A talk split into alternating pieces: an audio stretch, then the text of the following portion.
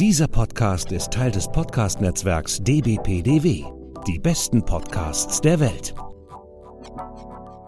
Eine Rap-Gruppe, die kurz vor Vertragsabschluss steht, ist die letzte Rettung der Stadt, die Riesenschlange zu vernichten. ja. Eine alltägliche Und- Geschichte. Und du, mein Freund, weißt du, wer du bist? Give it to me. Insane Mastermind. Ich bin ja auch ein großer Schweine-Fan. Ich hätte ja gerne ein Schwein. Da können wir dann rückwärts machen. Äh, genau, alles nochmal von vorne. Humpty Dance. Humpty Dance.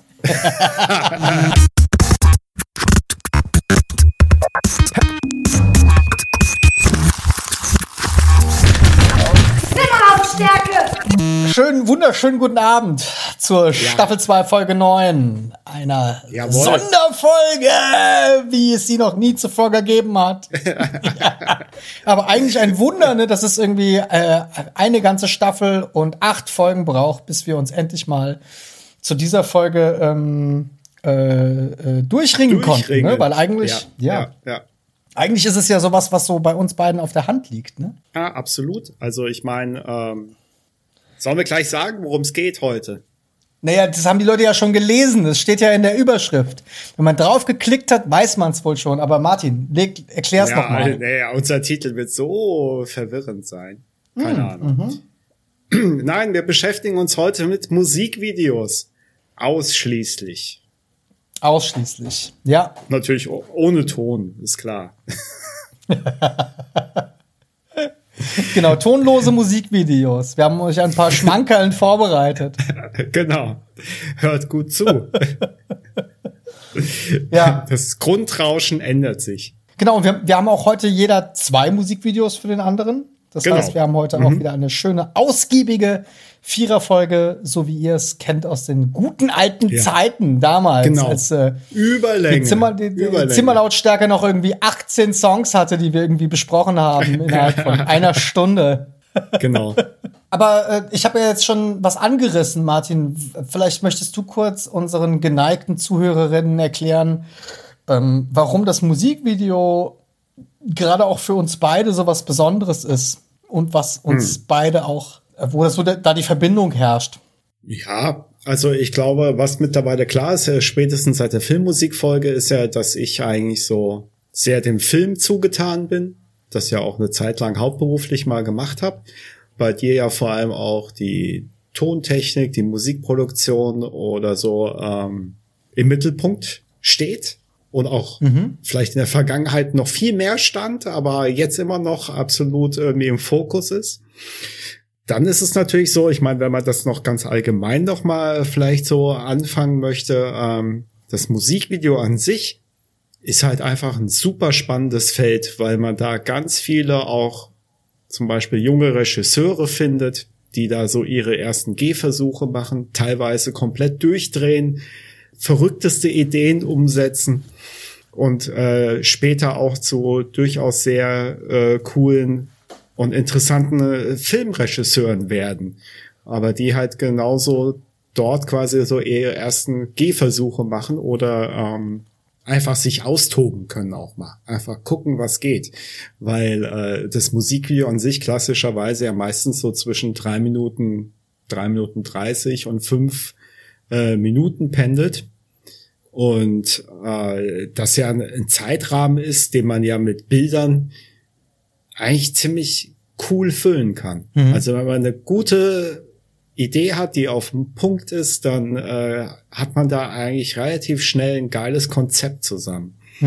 Dann ist es natürlich die Kombination aus Bild und Ton, die halt absolut äh, im Fokus steht natürlich. Ich habe eigentlich in meiner Frage auf was anderes abgezielt, aber Ja, das habe ich nicht verstanden. Das ist auch halb so wild, weil ich fand es eigentlich doch eine sehr schöne Zusammenfassung. Das ist nämlich was, was ich jetzt äh, wahrscheinlich überhaupt gar nicht so gesehen hätte, weil also wir haben wir haben ja schon ein paar Mal Musikvideos auch als zum Thema gehabt, ne? Also irgendwie von kleineren Produktionen, von größeren auch. Also ich erinnere da noch an an Gosh von Ja. Jamie XX zum Beispiel, wo wir genau. Ja. wo wir Roman auch wirklich. Mhm. genau das Roman genau und wenn wir uns bei mit, mal mit dem halt bef befassen ähm, muss man ja schon sagen klar der hat auch der hat auch Filme gemacht gell Ja, ja, der ist jetzt also ähm, Der hat sicherlich mit so experimentellen Dingen begonnen, hat Musikvideos dann gemacht, auch für relativ bekannte Menschen und Ja. Bands und Künstlerinnen und Künstler und ähm, ist mittlerweile natürlich auch so im Filmbusiness hat er seinen Fuß drin. Klar. Aber man hat trotzdem das Gefühl oftmals, dass bei diesen Musikvideo-Machern, Regisseuren, Produzenten, ähm, dass sie da auch so dranhängen, dass das halt irgendwie auch was ist, was sie nie loslässt, ne? Also, ähm, Also ich meine, äh, man kann ja da also wirklich auch mittlerweile sehr bekannte Spielfilmregisseure noch nennen, wie David Fincher, Michel Gondry, Spike Jones, Jonathan Glazer, Mark Romanek. Die Liste kannst du ewig fortführen noch. Die haben sich alle im Musikvideobereich ausgetobt oder toben sich da immer mal wieder aus. Ich glaube, gerade wenn die eine gewisse Größe haben, auch diese Namen dann und ähm, Ansehen oder einen gewissen Status in der äh, Industrie, ja. dann haben die da auch alle Freiheit. Aber ich hatte halt oftmals auch das Gefühl, also um jetzt mal bei einem Beispiel zu bleiben, zum Beispiel Michel Gondry. Ja, Ja. ich meine, der hat ja Weltklasse. großartige Musikvideos gemacht und Mhm. äh, baut da so diese Traumwelten auf und so. Und Ja, ja, ja. Michel Gondry hat ja dann diesen äh, wunderbaren Film gemacht. Wie hieß er noch mal? Der spielt in Paris mit diesem Typ, der nicht weiß, ob er schläft oder ob er wach ist. Äh, Science of Sleep. Science of Sleep, ganz genau. Mhm. Und der ist ja, also der sieht ja aus wie eine Mischung zwischen einem Björk-Video und, äh, und einem, äh, und, äh, heißt das nochmal, Knives Out von Radiohead hat er ja auch gemacht, so in die Richtung. Also so, dass er so mit so ganz krasser Symbolik arbeitet und äh, man findet das halt dann darin so wieder, aber man hat, also ich habe immer das Gefühl, dass es ihm so einen Spaß bereitet hat, eine Idee einfach in so einem dreieinhalb Minuten, Ja. vier Minuten Video zu verbacken und das, das und die Aussage darauf zu konzentrieren und daran ist er halt auch einfach total gut. Also worauf ich eigentlich Ja. hinaus will, ist, dass ich doch schon oftmals das Gefühl habe, dass Musikvideo-Produzenten oder Musikvideoregisseure ähm, jetzt das nicht als Sprungbrett unbedingt sehen. Ja, also oftmals gibt es ihnen auch eine Chance, dann irgendwann mal vielleicht einen, einen Kinofilm zu oder, einen- oder einen Langspielfilm zu produzieren oder zu, äh, zu machen. Aber ich habe so das Gefühl, irgendwie, die hängen da auch dran und die haben einfach dann, das Ja. ist halt so ein künstlerisches Ding. Also ich kann mir auch gut vorstellen, dass es andersherum gar nicht funktioniert, dass du im Endeffekt Langspielfilmmacher hast, die nie im Leben es schaffen würden, eine Idee innerhalb von dreieinhalb Minuten irgendwie rüberzubringen, ähm, glaubhaft, ja. Ja, aber da werden wir bestimmt heute Abend äh, noch ein paar Mal drüber sprechen und das Thema wird auf jeden Fall mit den Leuten, die wir hier ausgepackt haben, noch mal auf den Tisch kommen, kann ich mir gut vorstellen, da ich ja jetzt Ja, auch schon weiß, ja. was du hast. Bist du sicher? Ich befürchte ja fast, dass es ein Song ist, der auf meiner Musikliste steht. Aber Das kann mir eigentlich ehrlich gesagt schwer vorstellen. echt? Ah, okay. Ja. Na gut, okay, wir werden sehen. Solange Liki Lee nicht dabei ist, werden wir sehen. Ist nicht dabei. Hm. Ganz weit entfernt davon. Okay, okay, wunderbar. Dann bin ich, dann bin ich sehr gespannt. Worauf ich eigentlich abgezielt habe, war, welche, was verbindet uns beide und das Musikvideo? Oder was ist der, das Musikvideo? Welche Art von Kleber ist der Musikvideo, ist das Musikvideo zwischen uns beiden? Und ähm, Ich habe ja mal ein Musikvideo für dich auch gemacht. du hast ja mal für mich ein Musikvideo gemacht. Ich habe mal Musik für ein Video gemacht, einen Kurzfilm gemacht, den du gemacht hast. Stimmt. Äh, auch ausgesprochen gut. Müsste man eigentlich auch mal up uploaden. Finde ich eigentlich auch sehr gut.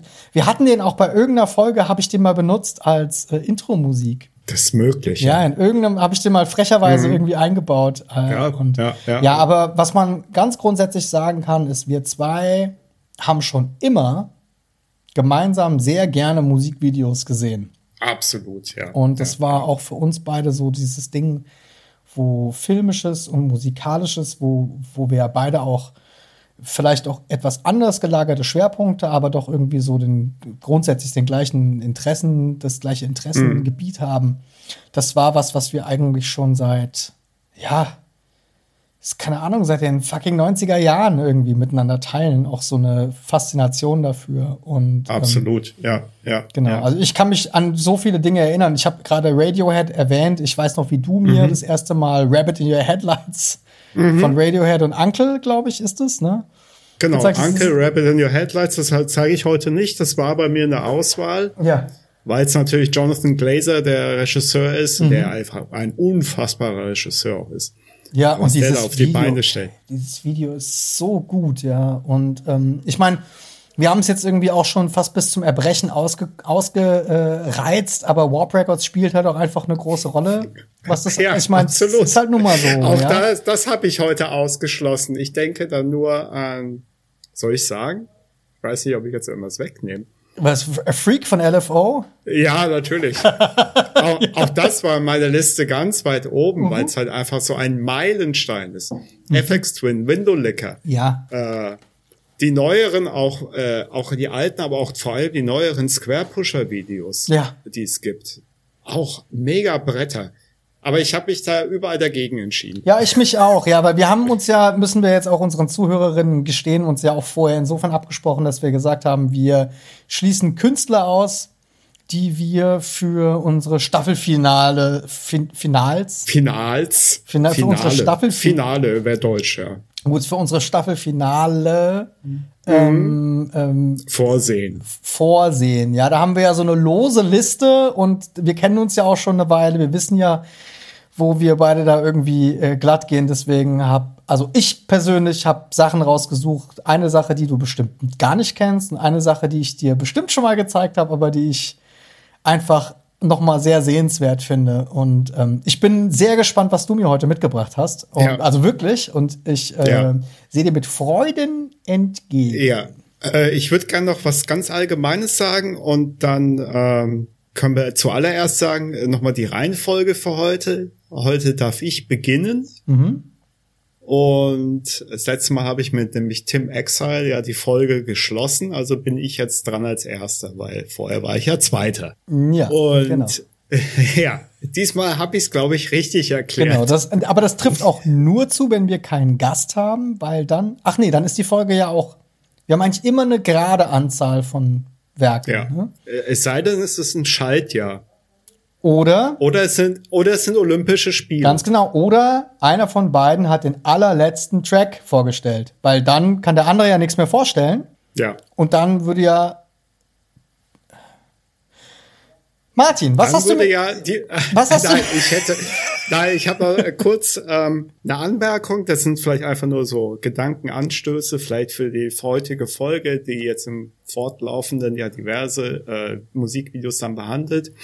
Ähm, ich habe ja mal in dem Bereich auch unterrichtet. Da gab's dann immer auch so, ähm, ich sag mal den, äh, man kann es ganz neutral ähm, äh, ausdrücken, dass das Musikvideo als Genre äh, ein Zweitverwertermedium ist. Damit ist gemeint, dass äh, ein Musikvideo sich immer aus allen möglichen Bereichen bedient. Einfach bekannte Bilder, äh, bekannte Filme, bekannte Literatur etc. Äh, zitiert und das eben in Kurzform darstellt. Das kann negativ behaftet sein, das kann aber auch sehr neutral gemeint sein oder auch sogar positiv. Ich sehe das äh, durchweg positiv, weil natürlich äh, aufgrund der Lauflänge eines Musikvideos äh, von, sagen wir mal, drei Minuten bis fünf Minuten im Durchschnitt, natürlich gibt es Ausnahmen, wie zum Beispiel Window Licker, FX Twin oder auch äh, Thriller von Michael Jackson. da, die verwechsel ähm, ich auch immer grundsätzlich. Ich weiß nie, was was ist. ja, auf jeden. Fall sind die deutlich länger als fünf Minuten, diese Musikvideos. Ist aber trotzdem äh, das Schöne daran, dass einfach der Zuschauer ja innerhalb, trotz dieser, also trotz etwas längerer Lauflänge bei diesen genannten Titeln, äh, ja innerhalb kür kürzerer Zeit als zum Beispiel ein Langfilm, äh, Ein weiteres Beispiel für ein längeres Musikvideo könnt, wäre ja zum Beispiel auch das großartige Video äh, Don't Play No Game That I Can't Win von den Beastie Boys und Santigold. ja. Großartiges Video. Oder ähm, von MIA äh, Born Free. Okay, ja. Auch, Auch das. wieder Roman Gavras. Genau, auch, auch da, ähm, da habe ich am Anfang so darauf spekuliert, dass du das mitbringst, aber das wäre zu einfach gewesen. Also das ist eigentlich auch Ja. so ein Video, das bedarf einer Sonderfolge. Also, ja, absolut, und klar. ja, also das ist, äh, das hängt einem nach, ja. Okay, aber ich wollte dir nicht ins Wort fallen. Das heißt also, Nein, also, also grundsätzlich, aber ganz Also- kurz, womit du, womit du angefangen hast, habe ich nicht so ganz, äh, oder ich hoffe, ich habe es ich hab's richtig verstanden. Aber wenn du, was du gesagt hast, war ja, dass ein Musikvideo eine Referenz ist zu was, was existiert. Ja. wie kann ich das verstehen? Ja, also zum Beispiel einzelne Bilder, die ich in einem Musikvideo sehe, erinnern einen äh, geübten Zuschauer, Zuschauer, die geübte Zuschauerin daran, dass sie das Bild vielleicht schon mal in anderem Kontext gesehen hat. Oder es wird ein Genre zitiert, wie in Thriller von Michael Jackson, wo man nicht erklären muss, was Zombies sind, sondern jeder weiß, was Zombies sind und dass die aus Gräbern kommen. Und das Interessante daran ist dann einfach, dass sie eine Choreografie in dem Video durchführen, was in einem Zombie-Film halt wahrscheinlich äußerst selten passiert. Außer in dem indischen Zombie-Film, da passiert das relativ häufig. ja, genau. Aber die gehen ja dann auch 190 Minuten. Das stimmt, ja. Was aber auch einen kulturellen wichtigen Hintergrund hat, dass ja das Kino, äh, der Kinobesuch gerade in äh, in China, in Indien und so weiter immer ein Happening sein soll. Dass ja ein äh, Zuschauer, eine Zuschauerin in den Ländern eigentlich sagt, also wenn der Film 70 Minuten geht, dann fühle ich mich verarscht. Also ich will jetzt einen Kinofilm haben, der soll mal mindestens drei Stunden gehen und ich will am, im besten Falle die ganze Welt sehen. Mhm. Also wenn man diese typischen Bollywood-Filme sich anschaut, dann reist du da durch die komplette Welt eigentlich. Du hast Szenen in der Schweiz, in New York City, irgendwo in Indien mal, dann vielleicht noch in Russland, keine Ahnung, ja. Also ähm, das erwartet aber durchaus eine größere Zuschauerschaft dann halt auch, äh, dass sie halt auch was geboten bekommen von der Welt, wenn sie schon ins Kino gehen. Ich war ja in Amerika, in LA war ich im Kino, weil meine Begleiter, mit denen ich da war, die haben gesagt, wir müssen hier ins Kino gehen, weil in den USA ins Kino zu gehen ist was total anderes als in Europa.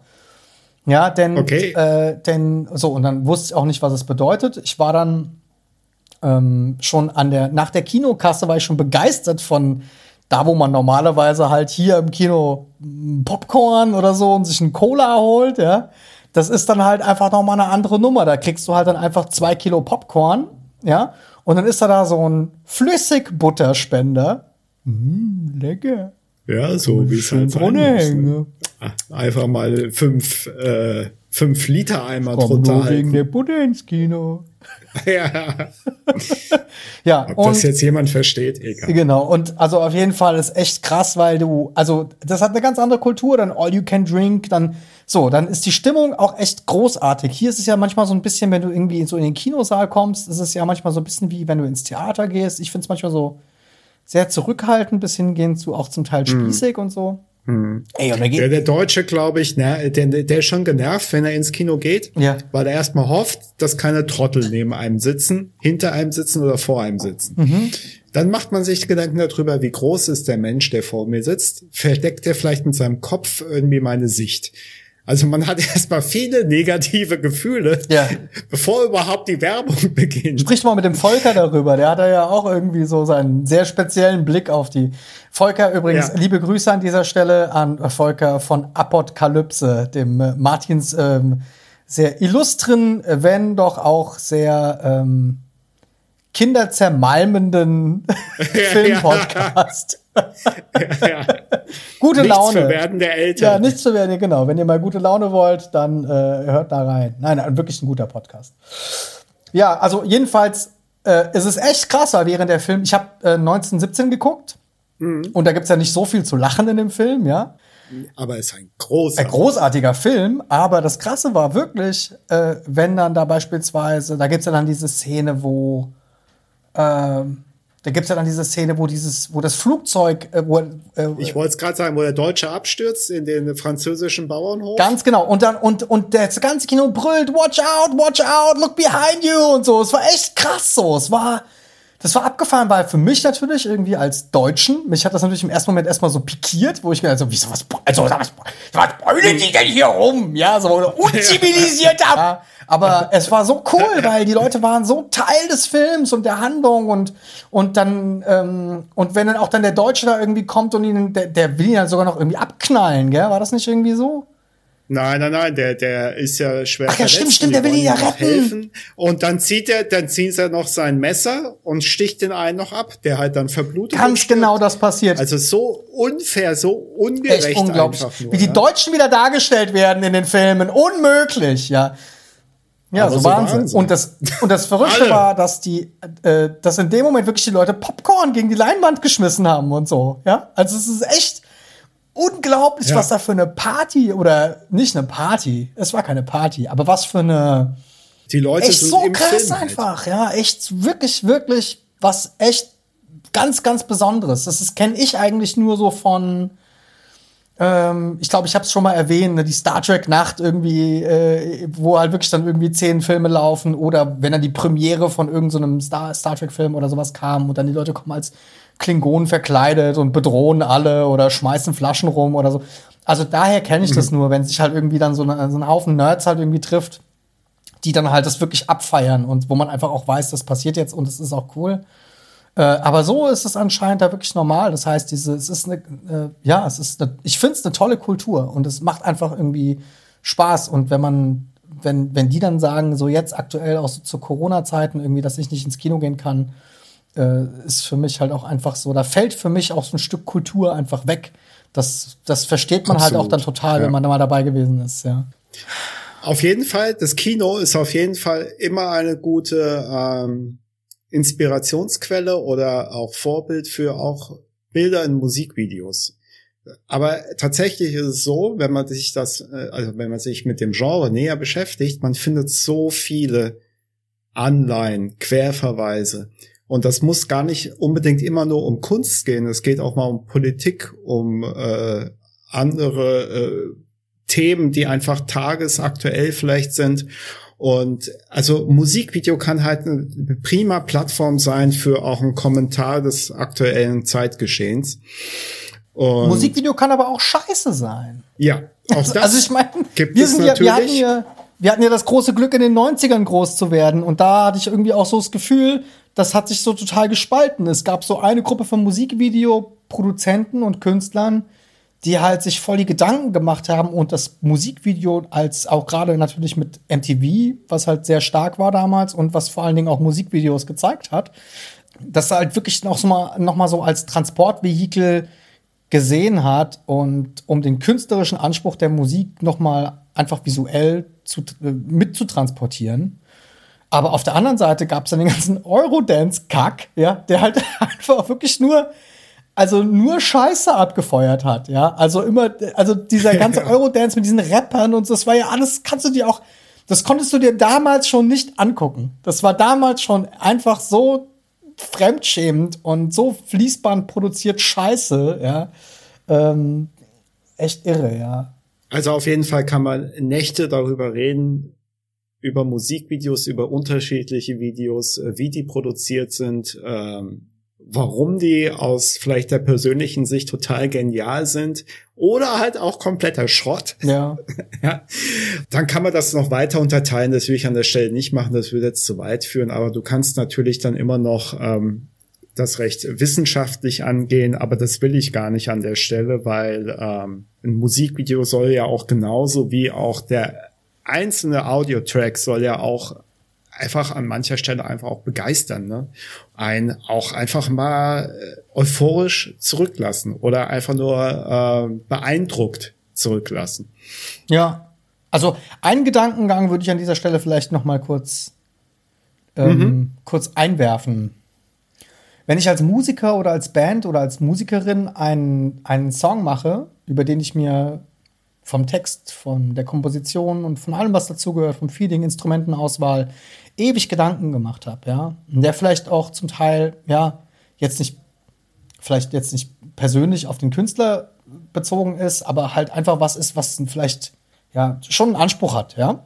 Wie verrückt es doch dann ist, dass man dann ein Video macht, was ja was völlig anderes ist, als ein Musikstück, und dass das dann so zusammenpasst.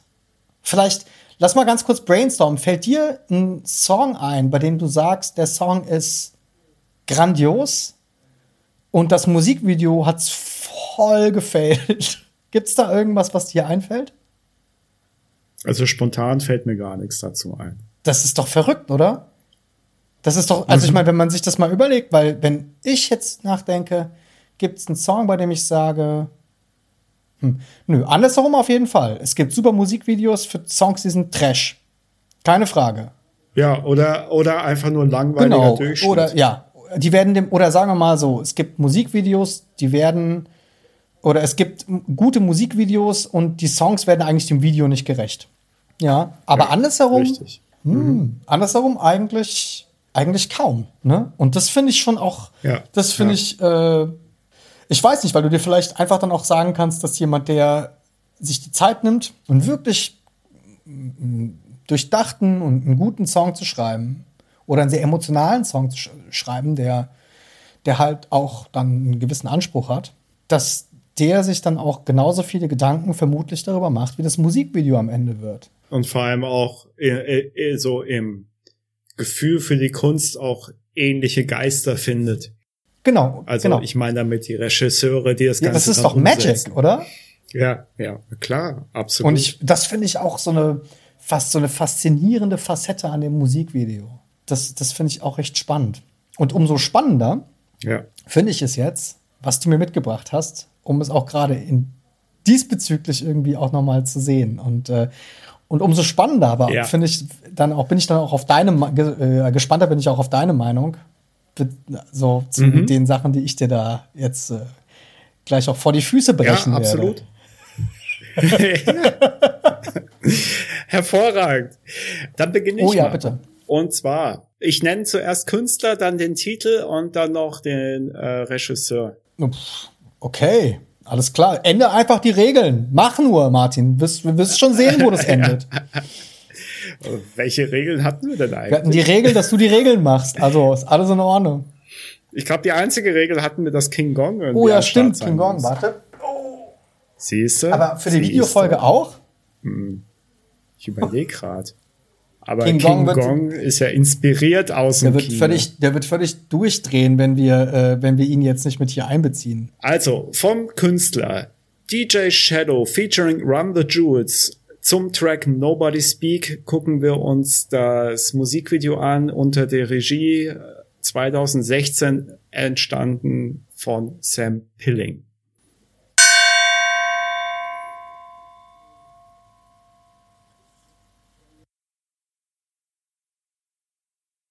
Alter! Was in aller Welt war das denn gerade? Ist saugeil, oder? Boah, war das. Oh. das war so gut. Ja, also den Song kannte ich nicht. Okay? Also DJ Shadow, klar, ja. Ja, ja. Wie du schon gerade eben sagtest, ja. Shadow ist äh, hier klar. Uncle hatten wir schon mal erwähnt, ist Ja. DJ, also da war er am Anfang mal dabei, später ist er ausgestiegen, dadurch ist Uncle auch nicht mehr so geil. Aber das war ja irre. Mhm. Das erwartest du ja vor allem überhaupt nicht. Das Verrückte ist ja, der Reveal kommt ja total am Anfang, ne? Wenn dann irgendwie der eine anfängt zu rappen und der andere halt auch. Ja, Ähm, und dann kommt es ja relativ schnell schon zur Schlägerei, ja. ja. Und, äh, und ab da gibt's ja nur noch Schlägerei, ja. Da gibt's ja noch so einen Peak-Time, wo dieser eine Typ so quer durch den Raum rennt und dann einfach rein und dann plötzlich das Schwein irgendwie da rumläuft und, und dann noch diese weiße Taube. Das ist ja, das finde ich ja auch so geil symbolisch, ja. Äh, und, ja, Hühner äh, sind da am Start. Ach, Hühner. Ah, ja, okay. Ja, Ja. Die haben extra keine Tauben genommen, sondern es sind Hühner. Also ich find's ähm, saugeil. Weil du es nicht erwarten würdest von einfach wegen den Schauspielern. Du würdest nicht erwarten, dass du solche Charaktere dazu bekommst in und so ein Setting. Also die Charaktere und das Setting am Anfang sind ja. äh, Also ich habe ja mit allem gerechnet.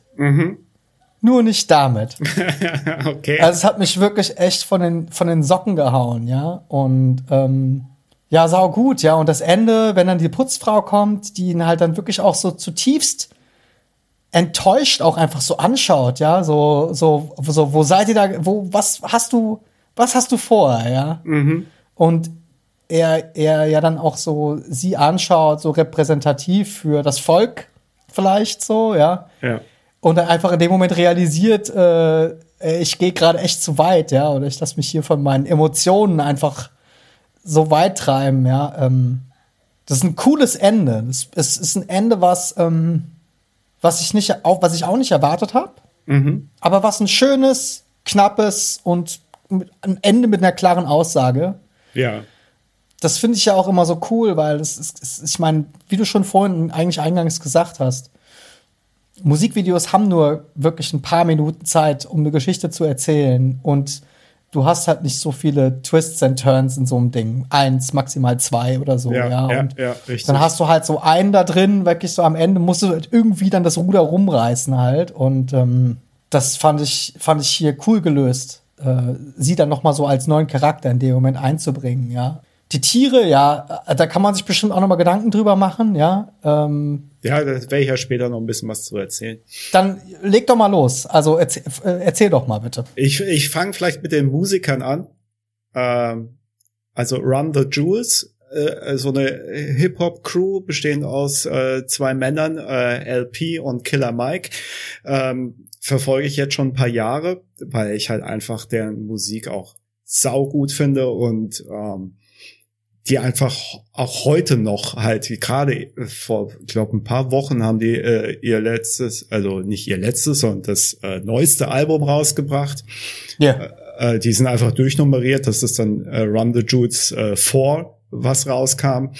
Und äh, LP kennt man vielleicht noch, wenn man irgendwie so Ende 90er, Anfang 2000er äh, so dem Raucous-Label äh, aus den USA zugetan war, weil Ja. LP äh, gehörte zu Company Flow. Ist da halt auf jeden Fall äh, auch eine größeren Hip-Hop-begeisterten äh, Masse bekannt geworden. Mit Raucous, äh, da gab es dann so labelintern ja so äh, Entscheidungen, die nicht wirklich jeder Künstler, der auf dem Label war oder Künstlerin äh, mitgetragen, mittragen wollte und daraufhin hat auch äh, LP Raucous verlassen. Der ist unter anderem auch ähm, Produzent gewesen oder immer noch für äh, Aesop Rock oder Mr. Liv, die man vielleicht auch noch kennt aus der Zeit. Äh, teilweise waren die auch mal in Wiesbaden im Schlachthof. Ich habe Mr. Liv auf der Bühne gestanden. Mann. Ja, Ja, Mann. genau. Geil. Da kann ich mich noch erinnern, wie ich den Flyer in der Hand hatte, dass Mr. Liv in den Schlachthof kommt. Das Ja. äh, war auch cool. Ja, ich hab, ich durfte ihn sogar ankündigen. Also die Zeit, das, das wird mir ewig auch im Herzen sein. Der war auch echt witzig, ja. Ja, also Chilletville und die Zeit Ende 90er, Anfang 2000er. Wer, wer da auch alles auf der Bühne stand an, aus den USA, dann diese Menschen, das ist halt also echt was Besonderes gewesen. Unter anderem ist er halt auch mal so als äh, Gastmusiker dabei bei Künstlern wie DJ Crush oder Preview 73 oder Del Funk Homo Sapien, The High and Mighty. Äh, bei Jedi Mind Track, äh, Tricks hat, war er dabei oder auch bei Atmosphere. Und äh, überall hat man Features gehabt. Äh, auch schön, das noch als Randnotiz, äh, wer, ähm, ich weiß gar nicht, ob man es Projekt nennen darf oder soll, aber es gibt ja Handsome Boy Modeling School. Und auf dem Dan ersten, the Automator. ja, genau. Und auf dem ersten Album hat ähm, äh, LP ein äh, Feature oder äh, hat zusammen einen Track gemacht mit Alec Empire. Und What? Das, ja, also äh, ich habe es halt auch noch mal gelesen, habe gedacht, ja stimmt, klar, natürlich weißt du ja auch. Also ich habe ja das Album, also natürlich ist mir völlig bewusst gewesen, aber ich hatte es kurz nicht im Kopf gehabt. Krass, ja, ja. stimmt. Und außerdem äh, hat er auch sehr viele Remixe gemacht. So ein paar bekannte Namen sind da vielleicht Beans oder Mhm. auch Beck oder Dizzy Rascal. Und natürlich. Kenn ich nicht. Und natürlich Nine Inch Nails, weil für Mhm. die hat er Only geremixed. Ah, okay. Ansonsten aber noch viele andere. Äh, Darf ich ganz kurz was einwerfen? Völlig Ja. off-topic, aber es ist mir Ja, gerade eingefallen. Ich werde es nämlich sonst vergessen. Bis wir zu unserem Nine Inch Nails Special kommen, werde ich es bestimmt vergessen haben. Aber ich möchte es jetzt einfach nur noch mal sagen. Äh, ich habe ja einen Super NES, den habe ich jetzt wieder ausgegraben und wir spielen jetzt die ganze Zeit Super NES, also ich mit den Kids. Und wir haben, wir spielen das Super Mario World. Ja? ja, habe ich auch drüben im Schlafzimmer am Fernseher angeschlossen, mein Super Nintendo. Genau, und da gibt es so Gegner in einem, in einem oberen Level, die sehen so aus wie so Wildschweine oder so. Und die heißen Resners. ja, stimmt. Und die wurden nach Trent Reznor benannt. Und das fand ich, weil ich habe gedacht, wie heißen die? So, was? Und da habe ich das gegoogelt und die heißen halt einfach wie er. Ja, die haben ihn nach ihm benannt, weil die ihn halt gut finden. Und das, das fand ich auch, ich, ich fand es einfach echt witzig. Sorry, Martin, ich wollte es nur gerade einwerfen, weil. Wir, wir kommen immer wieder, irgendwann gibt es eine Abzweigung zu Trent Reznor oder Nine Inch Nails. Ja. Ähm, sein äh, Partner in Crime quasi ist dann Killer Mike. Mhm. Ist bürgerlich, äh, heißt er Michael Render. Äh, kommt aus Atlanta. Bei LP habe ich gar nicht gesagt, wie er eigentlich heißt. Ne? Das ist der Jamie Meline, heißt er äh, bürgerlich und kommt aus Brooklyn. Und äh, Michael Render, bei dem war ich ja jetzt gerade, der kommt also aus Atlanta, hat also diverse Soloalben auch schon rausgebracht und äh, ist natürlich äh, bei Run the Jewels immer noch und seit jeher am Start. Die zwei haben das Ding gegründet und ähm, führen das auch weiter fort. Mhm. Killer Mike ist vor allem auch bekannt dadurch, dass er sich sehr politisch auch engagiert und äh, zum Beispiel ein Anhänger auch von Bernie Sanders ist und äh, durchaus mal in der Öffentlichkeit und äh, dann natürlich in Zeiten von sozialen Medien ganz schnell geteilt, ähm, Reden hält, zum Beispiel zu den Morden oder Todesfällen an äh, Michael Brown, was ein ähm, unbewaffneter 18-jähriger Junge war, der einfach mal mit zwölf Schüssen 2014 äh, umgelegt wurde. Oder auch natürlich zu George Floyd sich in der Öffentlichkeit geäußert hat. Und das natürlich dann auch viral ging, seine Reden. Und da halt durchaus und natürlich auch zu Recht aus meiner Sicht einen äußerst kritischen Ton anschlägt. Aber halt auch äh, sagt, es geht nicht darum, jetzt hier äh, mit Gewalt zu antworten, ne, sondern wir müssen hier einen friedlichen Weg, aber einen Weg mal finden, der irgendwie Zustände in den USA ändert. Gleichzeitig ist er auch noch Grammy Award Gewinner und zwar zusammen mit Outkast für äh, den Track The Whole World. Und da wurden die ausgezeichnet mit dem, äh, mit dem Grammy für Best Rap Performance und da ist er halt auch gefeatured, also gehört der Grammy auch zum Teil ihm. Okay. Run the Jewels haben insgesamt vier Alben rausgebracht, die sind einfach durchnummeriert. Das erste 2013, dann die Nummer zwei 2014, 2016 die Nummer drei und 2020 kam dann die Nummer vier raus. Äh, die haben durchaus auch so illustre Gäste wie Pharrell mal auf dem Album oder auch äh, Josh, äh, Josh Homme von den Queens of the Stone Age mhm. und haben auch Bretter an Videos rausgebracht da muss man einfach mal schauen. Es gibt eins, das ist auch äh, vom äh, Primo äh, äh, produziert, also ehemals Gangster, äh, mit einem saufetten Video auch in New York äh, gedreht. Das kann ich gerne auch noch mal irgendwie verlinken. Da war ich auch kurz davor, das zu nehmen, aber ich fand halt natürlich über Sam Pilling, dem Regisseur, ging da nichts drüber hinaus. Vor allem, wenn man sich auch noch anschaut, so das Werk bisher, was Sam Pilling so auch auf seiner Agenda hat, das ist halt auch schon krass. Dazu Was hat er denn gemacht, das Sampling? Dazu später noch mehr. Weil ich bin ja noch bei den Musikern. Okay. Da fehlt noch der dritte im Bunde. Das ist DJ Shadow. Äh, DJ Shadow ist ja auch kein unbeschriebenes Blatt, sondern hat äh, ganz krasses Album 1996 rausgebracht, äh, Introducing, was ausschließlich als aus Samples besteht und das dazu äh, tatsächlich 1996 damit auch ins Guinness Buch der Rekorde kam. Echt? Ja, weil es das erste Album war oder vielleicht bisher auch das einzige, was ausschließlich aus Samples besteht. Übrigens ein sehr, sehr geiles Album. Absolut. Also absolut. DJ Shadow ist dafür auch bekannt, dass er ein fanatischer äh, Vinylsammler ist. Mhm. Äh, man sagt so, äh, ungefähr 60.000 äh, Vinylplatten sind in seinem Besitz. Und daraus samplet er halt auch. Also er hatte eine kleine eigene Bibliothek, wenn man so nennen will, eine Vinylothek. und äh, bedient sich natürlich da fleißig. Mhm. Ähm, das Time Magazine hat im Jahr 2006 äh, das Album Introducing in die Hitliste aufgenommen, die Top 100 Alben aller Zeiten. Das wundert mich nicht. Nee. Aber es ist natürlich eine krasse Auszeichnung. Ja. Top, unter den Top 100 Alben aller Zeiten zu sein, ist ja. irre, ja. Ich weiß jetzt nicht exakt den, äh, den Rang, den er da belegt, aber scheißegal. Lass es 99, 100, 100 sein. Du gehörst halt war, dazu. Das war vom Time Magazine, nicht vom Rolling Stone, ne? Nee, Time Magazine. Genau. Ja. Weißt du, wo der beim Rolling Stone steht? Keine Ahnung. Okay. Also ist, glaube ich, jetzt auch in dem Moment jetzt äh, vielleicht auch gar nicht so wichtig, weil ich glaube, Time Magazine, wenn man da schon mal gewürdigt wird und ich meine, dieses Album ist halt irgendwie ein Meilenstein. Also da, äh, glaube ich, gibt es keine Diskussion drüber. Ich hatte es ja schon erwähnt, bei Ankel war er auch Mitglied mal. Da hat er 1998 das äh, Album äh, Science Fiction mit ähm, produziert. Da sind so Gäste drauf wie Tom York, Richard Ashcroft, Mike D, Cool G Rap oder auch Jason Newsted von ehemals Metallica-Mitglied, ja. ähm, aber das Album habe ich auch. Das ist auch ein Hammerding. Also 1998, wie das neu rauskam, so über einen Freundeskreis habe ich das dann auch mal zugeschustert bekommen und das lief dann bei mir rauf und runter und das höre ich heute immer noch sehr gerne. Ich glaube, der Track mit der Track mit Tom York war der erste Song, das erste Mal, wo ich Tom York gehört habe. Ah, okay.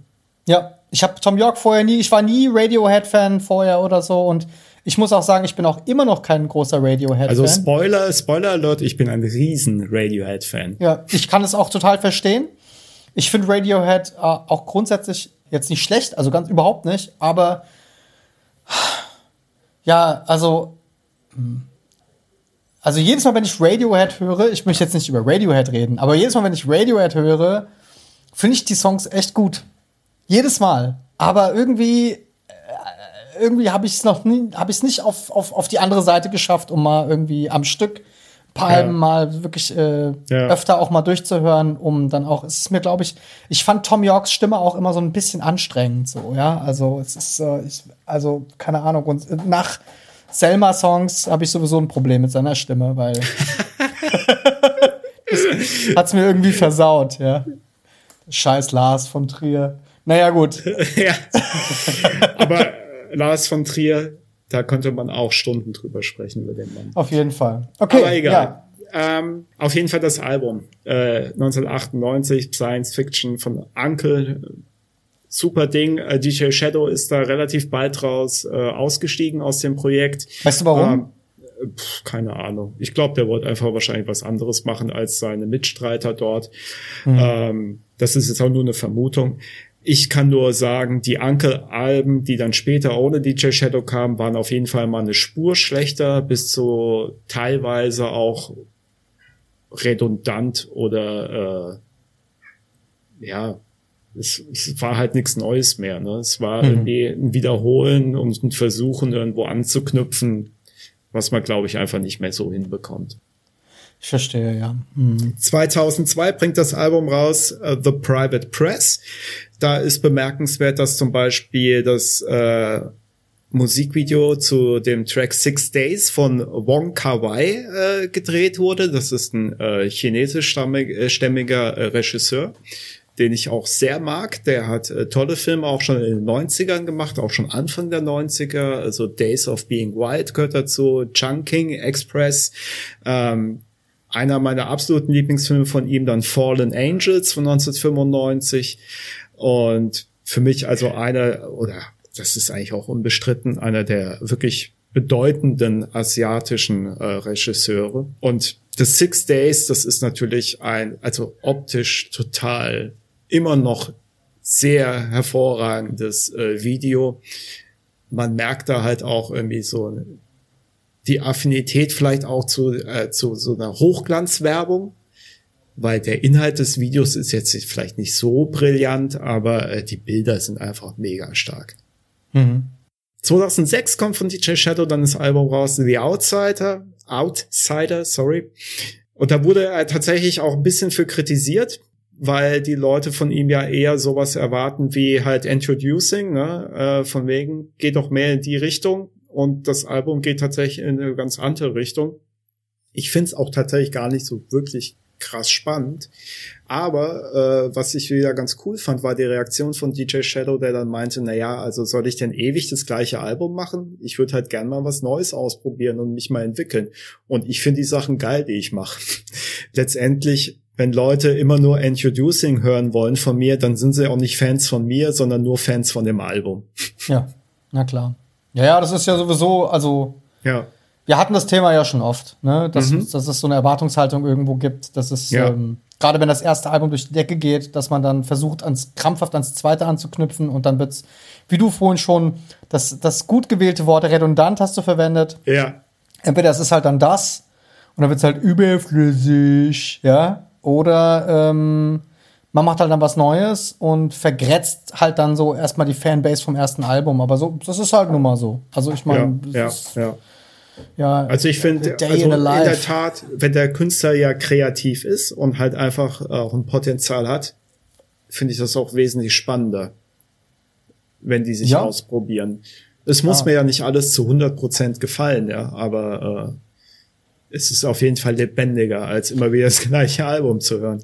Das stimmt. Da- ich ich meine, ja. ich habe ich hab oftmals auch mh, ein damaliger Freund oder ein, ein Freund von mir damals in meiner alten, alter Schulkamerad, Tobias, der meinte auch, naja, wenn man dann das neue Album von einem Künstler hört, der wirklich gut ist, und man denkt, was ist denn das jetzt plötzlich für ein Scheiß, dann ist es in vielen Fällen oftmals so, dass der vielleicht auch schon so um etliche Jahre voraus ist und man vielleicht selbst auch noch gar nicht so weit ist, das zu checken.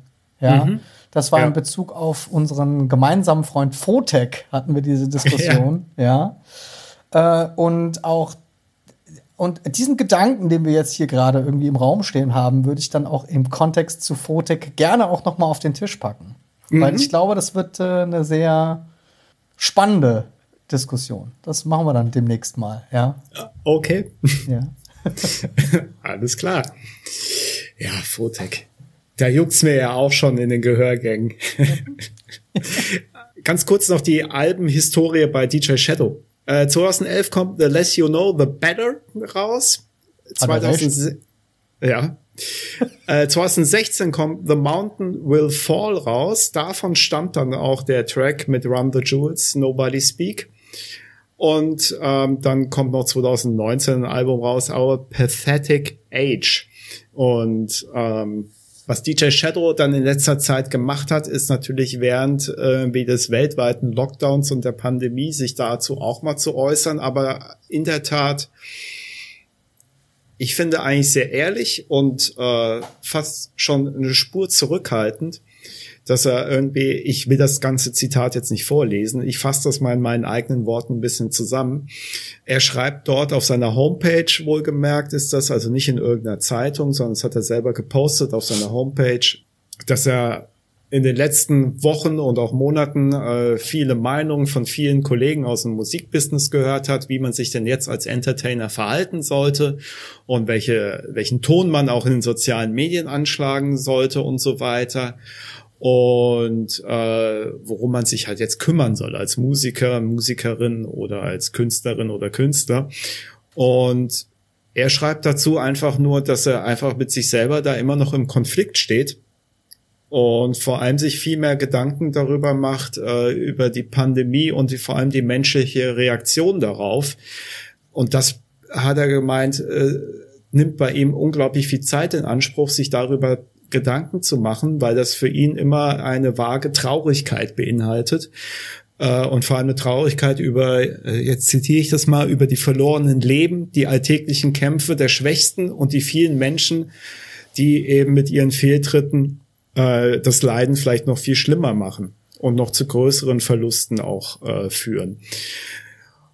Und dann schreibt er aber zuletzt, trotzdem müssen wir weitermachen. Zweifelslos äh, wird der Weg zur Produkt Produktivität einige Zeit dauern. Zum Glück habe ich es selber nicht eilig, diesen Prozess zu beschleunigen. Und er hofft einfach nur, dass er sein neuestes Album irgendwann fertigstellt und dann, so hofft er, halt auch wieder auf Tour gehen kann und vor allem irgendwann wieder seine Fans bei einem Live-Konzert sehen darf. Und das hat er geschrieben im April 2020. Ich möchte ja nicht den ganzen Abend über DJ Shadow reden, aber äh, ich fand das doch sehr ähm, reflektiert und vor allem auch gar nicht so abgeschlossen in den Gedanken, dass man irgendwie so eine ganz klare Meinung hat, so und so muss das jetzt laufen oder auf die Barrikaden geht, sondern letztendlich sich eigentlich viel umfassender Gedanken darüber macht, dass man halt einfach sieht, dass es Menschen gibt, vor allem er spricht ja von den, von den Kämpfen der Schwächsten, denen es halt einfach noch viel schlimmer geht als ihm selber. Und das fand ich doch sehr reflektiert. Sicherlich, klar, man muss es natürlich irgendwie in Relation setzen. Er wird jetzt auch nicht Hunger leiden und aber auf der anderen Seite ähm, sieht er das ja. ja also ich glaube, er kommt ja schon aus einer Position, wo er jetzt nicht um seine Existenz erstmal fürchten muss. Ja, ich glaube, das ist ein wichtiger äh, Punkt, den man auch berücksichtigen muss bei der Aussage, ja, denn ähm, ich meine, ich persönlich habe ja auch mit Künstlern zu tun Mhm. und Ja, ich sehe schon, dass halt auch echt sehr, sehr viele, die allermeisten, wenn nicht, ja, ähm, davon abhängig sind, dass sie Live-Shows spielen können. Und das ist halt was, wenn das wegfällt, du hast keine Reserven oder du hast deine Finanzen daraufhin geplant, dass du halt einfach deine Live-Shows spielen kannst. ja, Und das fällt dir dann einfach weg. Und der Herr Eck zahlt leider nicht mehr. Dann äh, bist du halt auch einfach, komm, äh, gerätst du selbst halt ans Existenzminimum und dann wirst du auch einer von den Schwächsten, ja. Also so ein DJ Shadow, der halt auch einfach laufende Verkäufe hat, der auch schon vor allen Dingen Jahrz Jahrzehnte an Produktionen ähm, äh, auf dem Markt hat, die auch gespielt werden, wo er auch einfach weiß, er hat laufend äh, Einnahmen, ja, die ihm halt dann durch Verwertungsgesellschaften ausgezahlt werden. Klar, der kann natürlich dann sowas sagen. Und es ist auch total schön. Es ist ja nicht, dass ich ihm nicht, ich gönn's ihm natürlich von Herzen, dass er die Möglichkeit hat, jetzt da auch irgendwie mal äh, philosophisch zu werden und äh, sich darauf zu konzentrieren, wo jetzt da wirklich der Need ist oder was jetzt die Folgen sind für uns als Gesellschaft. Aber naja, für andere Musiker sieht's halt nicht so aus, ja. Und äh, pff, deswegen, ja, ich finde es trotzdem aber noch angenehm zurückhaltend. ja, Ja, aber natürlich ihn wird es halt nicht so treffen wie andere. Das Eben. muss man ja ihn auch trifft sehen. halt auch nicht so, genau. Mhm. genau. Okay, das vielleicht in aller Kürze mal zu DJ Shadow. Dann kommen wir mal zum Regisseur, dem Sam Pilling, den ich ja schon so groß angekündigt habe. Ja. Äh, der, der gute Mann ist gerade mal 34 Jahre alt und lebt äh, so ein bisschen nördlich von London im äh, Ort Leighton. Zusammen mit seiner Freundin und seinen drei Katzen, wie er selber auf seiner Homepage erzählt. Was mir natürlich direkt sympathisch war. Äh, Der hat bereits Musikvideos gedreht. Für Alex Clare zum Track Treating Waters 2011. Für Asher. Im letzten, letzten Podcast. Ja, genau. Ja. Für Asher hat er ein äh, Musikvideo gemacht zum Track Climax 2012. Für The Weeknd hat er diverse Musikvideos gemacht, äh, zum Beispiel für Pretty 2013, für äh, Live 4 featuring Drake 2013, äh, One of Those Nights äh, mit Juicy J featuring The Weeknd das Video gemacht. Dann für J. Cole hat er das Video gemacht, She Knows. Für Major Laser das Video zu Light It Up. Für Chaka Khan zum, äh, zum Track Hello Happiness. Auch ein sehr, sehr schönes Video. Ja, das kenne ich dann- sogar. Ja, abgefahren. Das ist auch von ihm. Ja. Ah, und okay. dann ein Megabrett, was auch also wirklich ganz knapp verloren hat gegen Nobody Speak. Eigentlich gibt's da bei den beiden keinen Verlierer. Es gibt nur einen Gewinner und der andere ist genauso geil eigentlich. Und zwar auch wiederum DJ Shadow, aber diesmal äh, featuring Della Soul, äh, der Track Rocket Fuel. Ähm, ein Brett an Musikvideo auch. Und zwar wird da gezeigt, wie die Apollo 11 Landung im Studio gedreht wird von Stanley Kubrick. Und das ist und, Großartig. und dann kriegen sich die Astronauten auch noch an den Kopf gegenseitig, weil die sich nicht einig sind, wer der Erste ist, der auf den Mond darf, ja. Und das drehen die dann alles im Studio. Es ist auf so vielen Ebenen geil, dieses Video. Das muss man sich unbedingt anschauen. Und der Track Das ist, wer ist das? Della Soul? Äh, also DJ Shadow featuring De La Soul, ja. Und wer Äh, heißt? Rocket, Rocket Fuel. Rocket Fuel. Alles klar. Ja. Also auch ein sehr, sehr oft geklicktes Video, genauso wie äh, Nobody Speak und ähm, also auf YouTube meine ich damit. Und dieses Thema, ja, dass diese Apollo 11 Mondlandung natürlich einfach äh, eine Verarsche war und dass das in Wirklichkeit von Stanley Kubrick gedreht wurde. Dazu gibt's ja auch eine Dokumentation, Ja, ja. die das ja dieses diese Mockumentary, ne, Ja. die ja auch äh, Weltklasse ist. Also äh, das hat halt mich direkt erwischt. Ich hätte fast das auch vorgestellt, aber ich habe mich dann doch für Run the Jewels entschieden. Warum? Weil ich die, äh, ja, weil ich die gerade so ein bisschen aktueller finde, weil die sind irgendwie bei mir so noch näher im, im freshen Rap geschehen. Mhm. Della Soul in allen Ehren, absolut. Totaler auch Könige und Oldschool und äh, verdient einfach nur Respekt. Das Video ist sau fett, aber ich fand einfach die Geschichte auch dann noch hinter dem Video fand ich äh, von Nobody Speak fand ich halt auch noch geil. Da komme ich auch noch gleich zu. Dann hat er zu guter Letzt auch noch mal ein Video gemacht für David Lynch. Der macht ja auch Musik äh, zu dem Track I Know. Mhm ist auch ein äh, eher abstraktes Video. Des Weiteren produziert er auch hier mal hier und da mal Werbeclips, zum Beispiel für Ikea, KFC, Audi, BMW, Sennheiser, Cadillac, Nike oder Axe. Unser oh Lieblingsdeo. Ja. ja. Axe Alaska. Liebe genau. Grüße an Christian. Ja. Äh, der, ja, liebe Grüße an jede Männerumkleide. Alter. Es gibt immer einen Trottel, der Axe Alaska benutzt.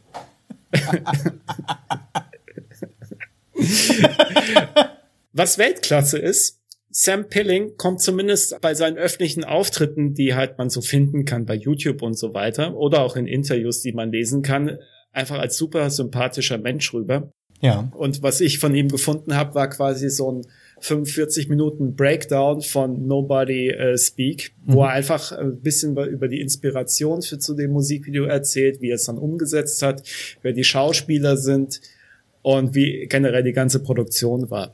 Ich versuche das natürlich jetzt nicht in 45 Minuten nachzuerzählen, aber vielleicht mal so ein paar Highlights daraus. Im Grunde genommen hat er gemeint, bei dieser Präsentation erzählt er dann, das erste, was ihn äh, inspiriert hat, so der Grundidee eigentlich von diesem Musikvideo war ähm, ein Porträt von Donald Trump, vor dessen Gesicht ein Hakenkreuz pendelt. Mhm. Und dieses Hakenkreuz, immer wenn es vor dem Gesicht von Donald Trump gerade ist, beim Pendeln, stellt quasi das Gesicht von Adolf Hitler frei. Okay. ja. Und dann hat er gemeint, ja, okay, das ist so ein Bild, was irgendwie mir im Kopf hängen geblieben ist. Bei Donald Trump, ich kam eigentlich auf Donald Trump, erzählt er dann, weil es gibt ja von Killer Mike in Nobody Speaks die Zeile. Ja, ja genau, Donald Trump fucks one of his youngest oder sowas, ne? Irgendwie. Flame your crew quicker than Trump fucks his youngest. Genau so, ja. Und das geht zurück auf ein ganz berühmtes TV-Interview, was live im US-Fernsehen damals war, wo Trump erzählt hat im Interview, während seine Tochter neben ihm saß, von wegen, ja, wäre das nicht meine Tochter, dann würde ich sie daten. Ja, ja, genau. Ja. Und alle an. drumherum sagen, boah, ey, Alter, bist du bescheuert? ja, aber gut. Ähm, das ist auf jeden Fall Sam Pilling im Kopf hängen geblieben. Und also einmal dieses Interview, dann dieses, äh, ist im Grunde genommen animiertes GIF, ne, mit diesem pendelnden Hakenkreuz vor Donald Trumps Gesicht. Das ist halt so ein Ding, was viral ging. Und dann hat er gemeint, ich fand das halt auch schon immer so ein bisschen unspektakulär, Battle Raps halt als Battle Raps darzustellen, wie im Film Eight Mile. Ne? Hm. Eminem steht auf der Bühne und battelt irgendjemanden Grund und Boden. Und ich hab's nicht halt gesehen. Ja, wie auch immer. Es gibt ja da äh, diverse auch äh, Musikvideo-Auskopplungen dann von dem Film Eight Mile. Das war ja zu der Zeit, wo es rauskam, schon ein Hit. Aber er hat gesagt, ja, also so Battle Raps und so weiter. Geh mir lass weg damit. An, ja, lass das mal anders umsetzen. Ne? Also ich denke da mehr dran, dass es doch cool wäre, wenn doch mal so, wenn die Präsidentschaftskandidaten in den USA TV-Duelle sich leisten, warum können wir das nicht mal da haben, Battle Raps, ja? Klar. Und dann kam er ganz schnell halt aufs Thema äh, Politiker, dass einerseits Trump im Text auch erwähnt wird, dann so diese Idee mit den Battle Raps, dass auch eigentlich Politiker sich so mal angehen könnten. Und dann äh, meinte er auch außerdem, ein geiler Rap hat ja meistens auch so eine Verkettung von meistens auch sehr komplizierten Worten ne, oder Ausdrücken, was ja irgendwie auch in einem geilen Flow super interessant klingt und einfach cool ist, ja. ja. Und äh, da hat er auch gemeint, da sehe ich halt auch eine Querverbindung zu Politikern, die sich ja je nach Politiker, aber manchmal auch sehr anstrengen, möglichst kompliziert sich auszudrücken mhm. oder mit Worten um sich zu schmeißen, wo jeder erstmal nachschlagen muss im Fremdwörterbuch, ja, was bedeutet das eigentlich? Aber äh, da hat er auf jeden Fall Parallelen gesehen. Und dann hat er gedacht, okay, wenn wir jetzt bei Battle Rap sind, dann müssen wir ja irgendwie auch aufs Thema äh, Auseinandersetzung kommen. Und wenn wir schon bei Politikern sind, dann google ich das einfach mal.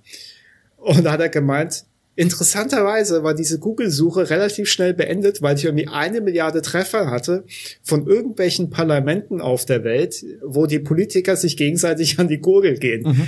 Er nennt da als Beispiel mal die Türkei, aber auch viele andere Länder. Korea ist auch ganz vorne dran Ja. mit diesem wo die sich gegenseitig genau, genau, wo die sich gegenseitig im Parlament einfach verprügeln, Ja. aufeinander losgehen, mit Stühlen werfen und so weiter. Ja. Und dann ist man eigentlich schon beim Thema, also bei der Grundidee des ganzen Musikvideos. Äh, interessanterweise im Musikvideo selber haben die äh, zwei Hauptakteure äh, haben so Anstecker am Revers an ihren äh, Anzugjacken, die äh, in der Videoversion, die wir gesehen haben, äh, zensiert sind. Die sind rausgeblurrt, diese Anstecker. Ja, die Namen auch Und zwar- übrigens, ne? ja, Die Namensschilder, die vor ihnen stehen. ja, ja, richtig. Weil der Ältere ohne Brille, Ja. der anfängt zu rappen im Video, der hat so ein USA-Flagge am, äh, am Anzug Ja. und der mit der Glatze und der Brille, Ja. der hat eine von Großbritannien halt auf äh, so eine Flagge am Anzug äh, hängen als so ein Pin. Und dann ist es halt wiederum ganz interessant, weil der Brite nimmt am Schluss ja die US-Flagge Ja. und will damit ja eigentlich den US-Politiker damit ja umbringen. Ja.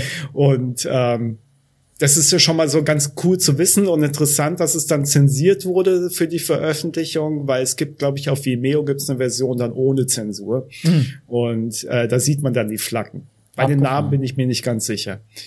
Gut. Äh, letztendlich hat er sich dann eine Shotlist zusammengebaut, hat sich also Bilder überlegt, wie soll die Geschichte sich aufbauen. Wir haben also auf jeden Fall zwei Hauptfiguren, die sich dann gegenseitig mit Rap-Battles äh, bekriegen. Also Battle Rap, so rum. äh, von den Worten her. Dann hat er überlegt, okay, dann brauche ich also ein paar Shots. Und dann geht's halt los, wo wir wieder zu diesem Zweitverwerter-Ding kommen äh, von Musikvideos, dass er sich halt Bilder in den Kopf gerufen hat. Wie werden Duelle dann zum Beispiel in Filmen dargestellt? Er kam da ganz schnell auf den Film The Good, The Bad and the Ugly.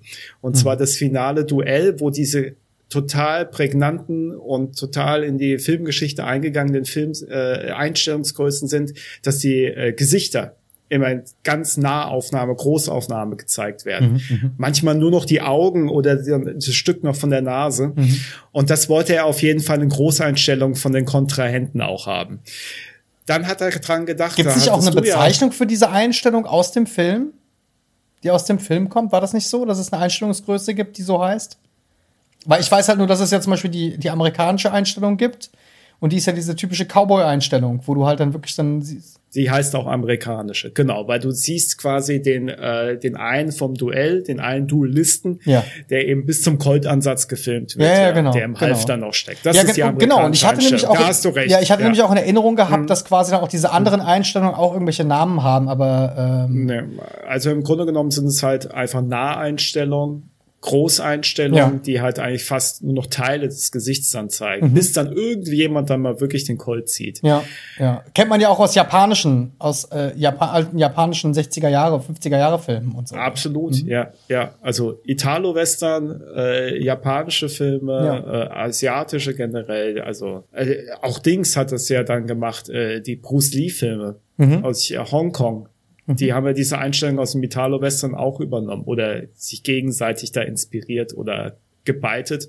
Und am Schluss hat dann Quentin, Tino, Quentin Tarantino alles genommen davon und äh, einen neuen Mix Ja, gemacht. und hat Ja, einen ganz furchtbaren Film draus gemacht. Entschuldigung, aber ich weiß, da, da scheiden sich wahrscheinlich auch unsere Geister, aber uh, okay, Eh, anderes ja. Thema.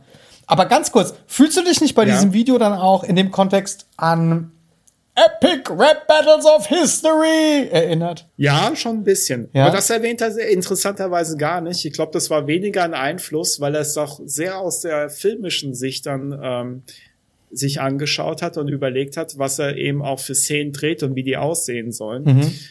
Weil zum einen eben The Good, The Bad and the Ugly, aber was er zum Beispiel auch zitiert, ist äh, so, so Schlachtszenen oder Kampfszenen, zum Beispiel aus ganz modernen Filmen äh, wie 300. Mhm. Und da gibt's ja die eine Szene, wo in Superzeitlupe der eine dieser Politiker, der eben Nebenfigur ist, über den Tisch springt Mhm. und dann auf den anderen zurennt, auf den anderen Tisch. Und, Ausgestreckter Faust. Genau. Und das ist fast eine 1 zu 1 Einstellung aus 300, ja. Ah, okay. Wo halt auch einer in Superzeitlupe mit dem Schwert äh, im, in der Hand halt auch in so eine Schlacht da springt. Ja, cool. Und das sind alles so Bilder, wenn man halt die Originale kennt. Man fühlt sich da, man fühlt sich da immer dran erinnert und äh, das ist halt das Coole daran, finde ich, weil du kriegst innerhalb dieser kurzen Zeit die Leute bei den Eiern. Mhm.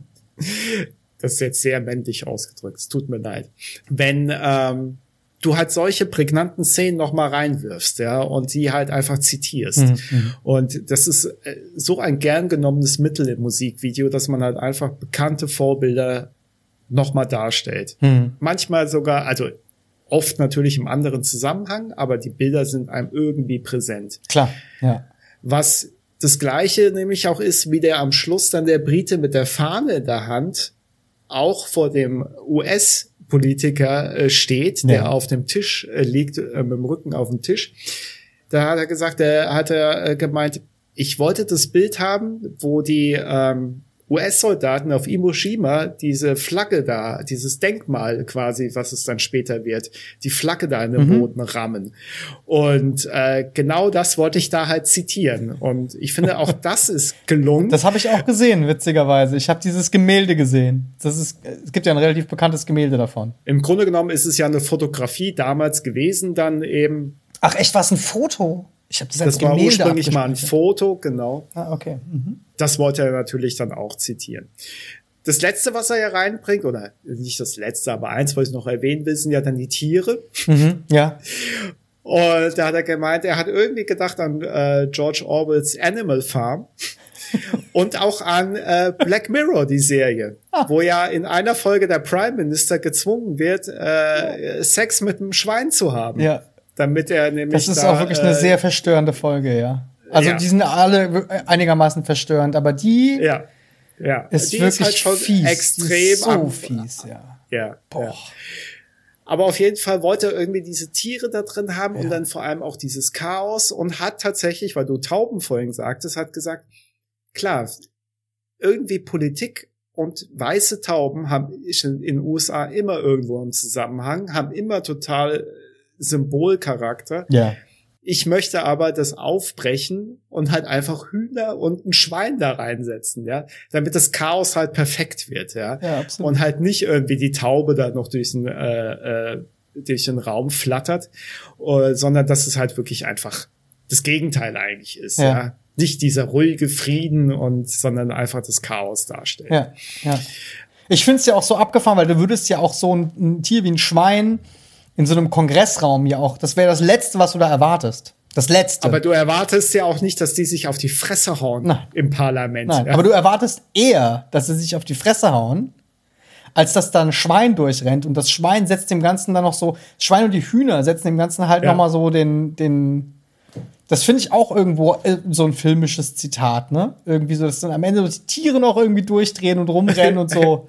Das Ja, ist bestimmt ja. auch irgendwo, also das hat auf jeden Fall was getriggert. Es hat so ein bisschen was Comichaftes dadurch auch. Ne? Ja, ja, genau, genau. Das ist ja auch das Schöne daran. Das Schwein wetzt auch so geil, ne? Und legt so in die Kurve und wetzt da so durch die Leute durch und so. Und Ja, ja. ja, süß. Ich bin ja auch ein großer Schweinefan, muss ich auch sagen. Ich finde Schweine auch toll. Ich hätte ja gerne ein Schwein. Ja, ähm, hast du den Film Snatch mal gesehen? Nee. Okay. Guck dir das mal in Bezug auf Schweine an. Okay. ein- Schweine und Diamanten ist das, gell? Ja, stimmt, der hat, glaube ich, so einen Das ist der deutsche Untertitel. Ich kenne nur Ja, den Untertitel. ja. Ich habe den Film nicht gesehen. Ja. Ja, aber gucken wir mal an. Ein sehr guter Brad Pitt ist da drin auch, der wirklich hervorragend spielt. Nebenrolle oder Hauptrolle? er ist ja nur gut in der Nebenrolle. Nebenrolle. Ah ja. Nebenrolle. Ist er. Übrigens auch ein Zitat aus dem wunderbaren Apokalypse-Podcast. Richtig, genau. genau. Brad Pitt ist am besten, Wenn er eine Nebenrolle spielt, genau. Vorhin war ja schon in äh, Zusammenhang mit äh, dem äh, Track, den äh, DJ Shadow mit der La Soul gemacht hat, äh, hatte ich ja kurz Stanley Kubrick erwähnt. Und was bei Sam Pilling halt auch maßgeblichen Einfluss ist, ist einfach die Begeisterung für Stanley Kubrick. Und darum geht's vor allem noch im dem, was ich vielleicht so als vorletztes noch thematisieren möchte, das Setting. Mhm. Weil das ist ja schon ziemlich geil gemacht. Ja. Weil Eröffnungssequenz, bevor überhaupt der Track losgeht, ist ja erstmal eine langsame Kamerafahrt auf einen ganz großen runden Tisch und das sieht ja aus wie so ein UN-Meetingraum. Ja, ne? ja, das an die ist ja UN, nicht, genau. Da, da habe ich auch zuerst gedacht, dran gedacht, ja, genau. genau, genau. In der Tat ist der Drehort in der Ukraine, in Kiew. Und zwar im ukrainischen Haus, so heißt das. Das ist ein alter Sowjetbau und war, ähm, solange es die Sowjetunion noch gab, war es das Lenin-Museum wurde dann halt nach dem Zusammenbruch dann umfunktioniert und ist jetzt ein riesen Convention Center in Kiew. Mhm. Und das haben die halt da diesen einen Raum äh, gemietet dann eben für eben diesen Dreh des Musikvideos, weil sie genau dort eigentlich diesen Raum so vorgefunden haben, äh, wie sie ihn fürs Musikvideo haben wollten, vor allem was die Architektur angeht. Und das ist ja sehr angelehnt daran an den Film äh, Dr. Strangelove von Stanley Kubrick, wo es ja auch den War Room gibt. Ja. Weltklasse-Film, also einer meiner absoluten Lieblingsfilme mit Peter Sellers, glaube ich, in mindestens vier Rollen und ähm, und The War Room ist ein Weltklasse äh, Set Design und das zitiert er halt dort natürlich auch. Mhm. Ähm, mhm. äh, als Grundlage wie das Stanley Kubrick, also massiver Einfluss auf Sam Pilling, der den offensichtlich total vergöttert. Und diese Schauspieler, das ist auch so merkenswert, sind fast ausschließlich Ukrainer oder Ukrainerinnen bis auf den ähm, Briten, den britischen Politiker, also die Figur des äh, äh, britischen Politiker, der spielt tatsächlich einen Engländer, mhm. weil der Amerikaner, das ist ein Ukrainer, Echt? der aber Schauspielunterricht hatte in England und in den USA und ja. dann wieder in der Ukraine halt dann natürlich auch seine Heimat hat, aber ähm, deswegen halt auch äh, weil man darf es wirklich nicht unterschätzen, das erzählt auch Sam Pilling dann, da geht's ja darum, auch äh, äh, in Sachen Lip Sync. Mhm. Du hast ja am, beim Dreh hast du ja ein Rap laufen und ja. dann noch ein Battle Rap, ja. der auch noch einen Flow vorgibt, den du auch erstmal nachmachen musst. Ja. Und dann hast du da äh, Schauspieler und Schauspielerinnen, die ähm, das ja erstmal auf die Kette kriegen müssen. Und die sind so gut. Und diese ja, und die dieser Typ, so der den Ami spielt, haben es gemeint, das war der allerbeste der hat einfach diese Punchlines da rausgehauen, ja. Das war für den überhaupt kein Akt. Krass, das Drama ja. war nur der Konterpartner, also der Gegenspieler. Da haben sie einfach leider wirklich keinen Ukrainer gefunden, der diesen britischen Politiker spielt, der das genauso gut hinbekommt wie der andere. Ja. Und dann haben sie halt einen englischen Schauspieler noch einfliegen lassen, der dann halt einfach den Briten da mimt, ja. ja. Aber da gibt es dann, das zeigte dann bei dieser Vortrag äh, von den Castings da mussten die alle Schauspielerinnen und Schauspieler, die teilweise dann halt auch in Nebenrollen da noch besetzt sind, äh, mussten dann auch alle mal probeweise die Texte rappen. Und das natürlich auf Englisch. Klar. Und dann ist das nicht deren Muttersprache. Und da hat er gemeint, er macht sich um Gottes Willen jetzt nicht lustig über diese Menschen. Aber es war so lustig und die hat er dann so Auszüge, ja. Und am Ende kommen dann halt die zwei letzten, die halt in ihren Alltagsklamotten da sitzen. Und ich meine, gerade der Ami, der wirkt ja schon so, als ob er mal locker über die 50 ist, eher ja. Richtung 60 geht und der haut da den Text raus in diesem Casting, ja, weil er es halt einfach gelernt hat, ja, ja. und ähm, der, der strahlt ja auch so eine Autorität aus. Du nimmst ihm die Scheißrolle ja. auch einfach ab, ja. genau. Und genau. und und dann dieser Engländer, jetzt wo man halt auch weiß, dass es ein Engländer ist, wirkt es halt auch nochmal glaubwürdiger, weil er halt so wimpy ist. Ne, der ist halt irgendwie auch nicht so. Und die amerikanischen Repräsentanten haben ja immer so was. Sie haben so, so eine spezielle, so eine spezielle Aura oftmals, weißt du so, also in der Außenpolitik, ja. Jetzt nicht in der äh, Politik der letzten vier Jahre vielleicht, aber normalerweise ja. kennt man halt so die Amerikaner, also oft wie, wie man es halt auch aus Filmen kennt und so. Und der passt wie die, das ist unglaublich. Also gerade die Lip-Sync-Arbeit und diese Energie, mit der der auch diesen Text rüberbringt, das ist so, so on point. Allem, ja. er sich der halt also, es klingt, als hätte ja. er den auch rappen können. Ja, so einen Eindruck macht er. Genau, genau. Vor allem, er steigert sich ja auch. Am Anfang sitzt er ja noch. Ja. Dann steht er auf und zeigt mit dem Finger auf ihn, bis es natürlich dann in die Eskalation kommt, wenn sie sich auf die Fresse hauen, ja. ja. Aber das ist einfach, du bist halt sofort dabei, ja. Also es kriegt dich äh, komplett. Auf jeden Fall, ja. Auf jeden Fall, das kann ich auf jeden Fall auch nochmal verlinken, dann diesen ganzen Vortrag von Sam Pilling, der einfach erstmal ein super sympathischer Typ ist, auch eine saugeile Präsentation da einfach mal abliefert. Also abseits jetzt mal vom Inhalt ist es halt auch saucool gemacht, was er da irgendwie 45 Minuten vorträgt. Ja. Dann hat er gemeint, in der Tat hat es dann aber ein Shooting Day noch gegeben. Also es, es gibt einen Drehtag für das ganze Musikvideo. Okay. Die fliegen also morgens dahin, machen am Vortag, vorm Drehtag, machen sie Proben, richten alles ein und dann wird am nächsten Tag morgens angefangen und die haben irgendwie, hat er erzählt, dann bis nachts um drei gedreht, dann hatten sie alles im, im Kasten. Dann sind sie in eine 24 Stunden offene Bar gegangen. Und also so eine 24-Stunden-Bar, die einfach 24 Stunden Alkohol ausschenkt, ja. haben da irgendwie, hat gemeint, zwischen eins und sechs Bier getrunken, ja. wenn er sich richtig erinnert. Dann zum Flughafen gefahren, nach London geflogen und direkt ins Studio zur Post-Production. Ach krass. Okay. Und er hat gemeint, also das Budget, jetzt erzählt er auch mal so als Randnotizen, das erzählen dir viele, die Musikvideos machen, war so minimal dass wir halt erst mal in der Ukraine gedreht haben. Ja. Da war halt der Flug das teuerste im Grunde genommen. Das teuerste oder mit das zweiteuerste war dann, den englischen Schauspieler einzufliegen. Ja. Weil eigentlich hatten sie gedacht, alles mit Ukrainerinnen und Ukrainern zu besetzen, aber das haben sie einfach nicht hingekriegt. Und dann halt ist es ein Drehort natürlich, ne? Also ist es ja alles in einem Raum gedreht. Also es gibt keine weitere äh, Szene, kein weiteres Setting. Hm.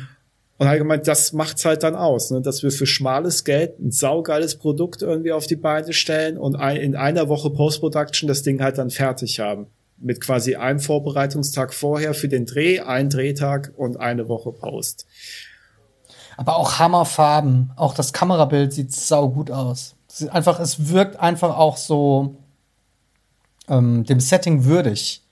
Ja, ja. also ja. Das, das fällt dann, auch so die erste Einstellung, über die haben wir ja gerade gesprochen, so diese, dieses erste, wenn du so die Totale hast und du siehst einfach diesen riesen Tisch, dann hast du ja diese Details, wo die Leute sich dann halt irgendwie ihre Krawatten nochmal irgendwie festziehen und sich bereit machen für diese Verhandlung oder was auch immer halt da eigentlich passieren sollte. Und das ist so, und das, ich finde, das macht das Ganze so, also es ist schon sehr, sehr cineastisch und, Absolut, und erzeugt ja. halt auch ja. einfach eine krasse Spannung, ja. Und es ist ja. unglaublich, wenn man sich vorstellt, dass man nur einen Tag hat, um das zu drehen. Also. Aber weil du gerade sagst, cineastisch, also ähm, was ich halt sofort äh, von der ersten Sekunde angedacht habe, Alter, in den Großaufnahmen, wenn die Gesichter gezeigt werden, wie knacke scharf ist das Total. Bild. Absolut. Es ist so ein Brett, es ist so gut gemacht.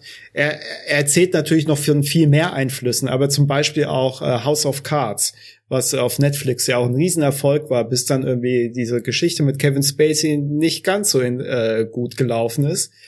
Und auf einmal natürlich dann Kevin Spacey. Ja, Kevin Spacey ist nicht ganz so gut gelaufen, würde ich mal sagen. So, ja, ja, genau. Aber House of Cards ist ja eine Weltklasse erstmal gespielte Serie von den Schauspielern, aber auch äh, von vom filmischen her von David Fincher mal wieder umgesetzt natürlich House of Cards, aber ähm, ist einfach von der, der Kameraarbeit mhm. absolut ein Vorbild auch für Sam Pinning gewesen, was er auch erzählt, ja, äh, ja. dass weil das halt auch diesen politischen Inhalt hat, House of Cards, hat er gesagt, ist das natürlich auch mit eine Inspiration gewesen für das Musikvideo. Klar. Ja, cool. Also pff, ich könnte bestimmt Ding. noch ein bisschen was erzählen, aber äh, das kann man auch alles sich dann nochmal von Sam Pilling persönlich erzählen lassen. Ich werde ja den Link da für das Musikvideo, vor allem für seinen Breakdown in 45 Minuten mal noch mit in die Show Notes packen. Ja.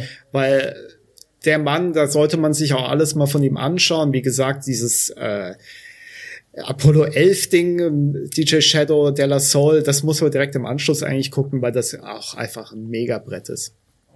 Aber dann war das jetzt in einer knappen Stunde mein Intro für den heutigen Abend. nice.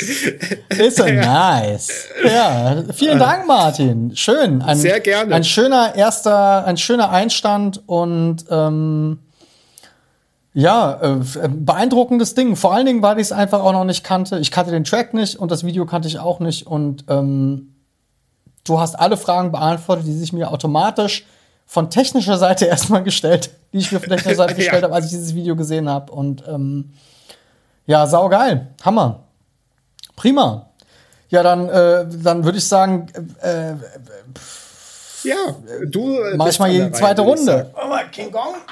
King Kong haben wir hier. Wir gucken jetzt ein bisschen was anderes. Okay, hervorragend. wir müssen ja Abwechslung reinbringen. Ja, genau. Und zwar gucken wir jetzt äh, aus dem Jahr 2010 ähm, mit dem, äh, von dem Director-Team The General Assembly.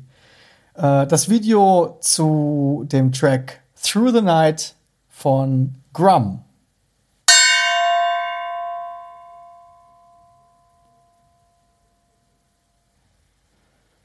Also das erste, was ich sagen muss, ist, also es arbeitet auf so vielen Ebenen so gut auch das Video. Ähm, Erstmal ist es wie bei einem Beastie Boys Sabotage, was ja in den 70ern angelehnt ist, an die ganzen 70er Jahre äh, Cop-Serien, äh, ist das natürlich in die 80er verlegt worden einfach. Ja.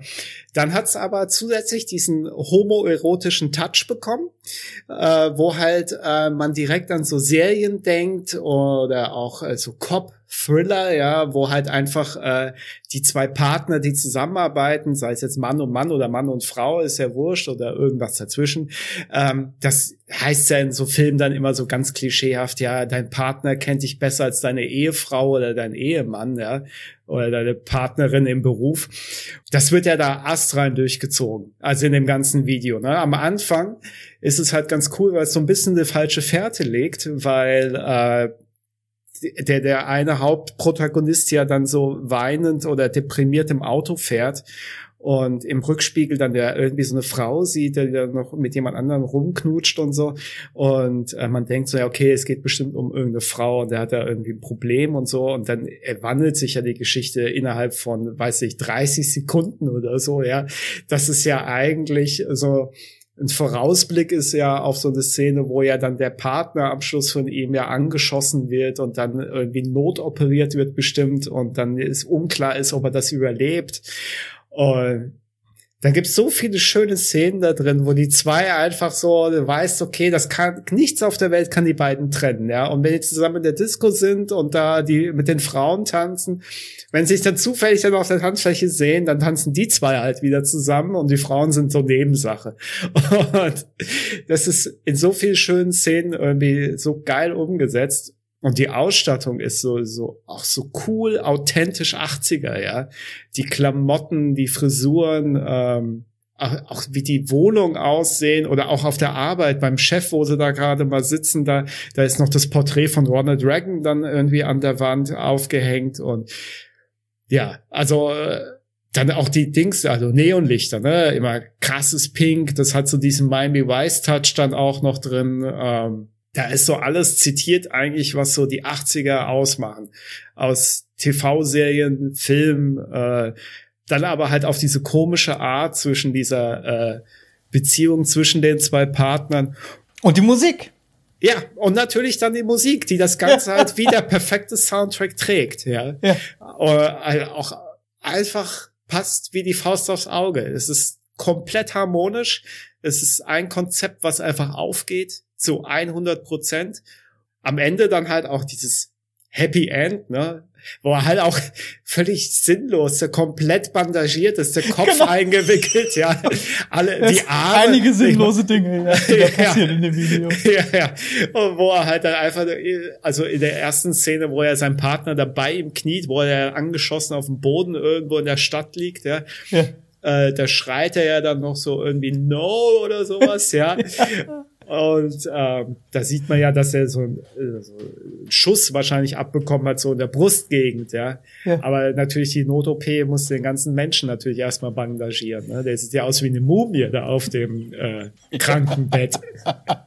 Bis sie ihn dann komplett auswickeln und er das Ganze dann doch überlebt hat und sie sich dann am ja. Ende wieder freuen.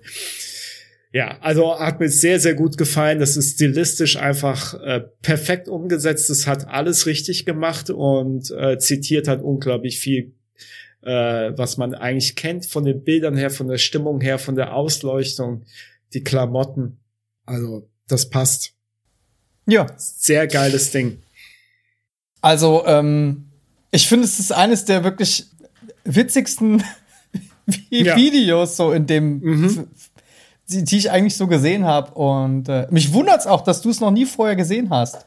Weil ja. äh, es gibt so weil, viel, was ich noch nicht gesehen habe. Ja, weil ich, ich hätte jetzt schwören können, ich habe dir das schon mal gezeigt, ja, weil es uh. einfach auf mich auch einen bleibenden mhm. Eindruck hinterlässt. Ähm, mhm. Die Jungs und auch dieser, also die, das Produzententeam und auch der, ähm, der Musiker, die haben auch noch ein zweiten, zweites Ding zusammen gemacht. Auch da war ich am überlegen, welches von den beiden ich nehme. Vermutlich habe ich dir das andere gezeigt. Das, ich glaube, ich okay. habe dir das andere von den beiden gezeigt. Aber ähm, ja, ich habe nicht, also ich habe nicht ganz so viele Infos. Ich habe nicht mhm. mal halb so viele Infos wie du, weil es einfach okay. auch kein Making-of davon gibt. Das wurde zwar angekündigt, aber es ist leider Gibt es nicht, ja, so, ganz einfach. Und ähm, hat ja auch schon ein paar Jährchen auf dem Buckel, ja. Das ist ja auf, aus dem Jahr 2010, wie ich schon sagte. Das heißt, es ist jetzt auch schon, ja, elf, zwölf Jahre alt.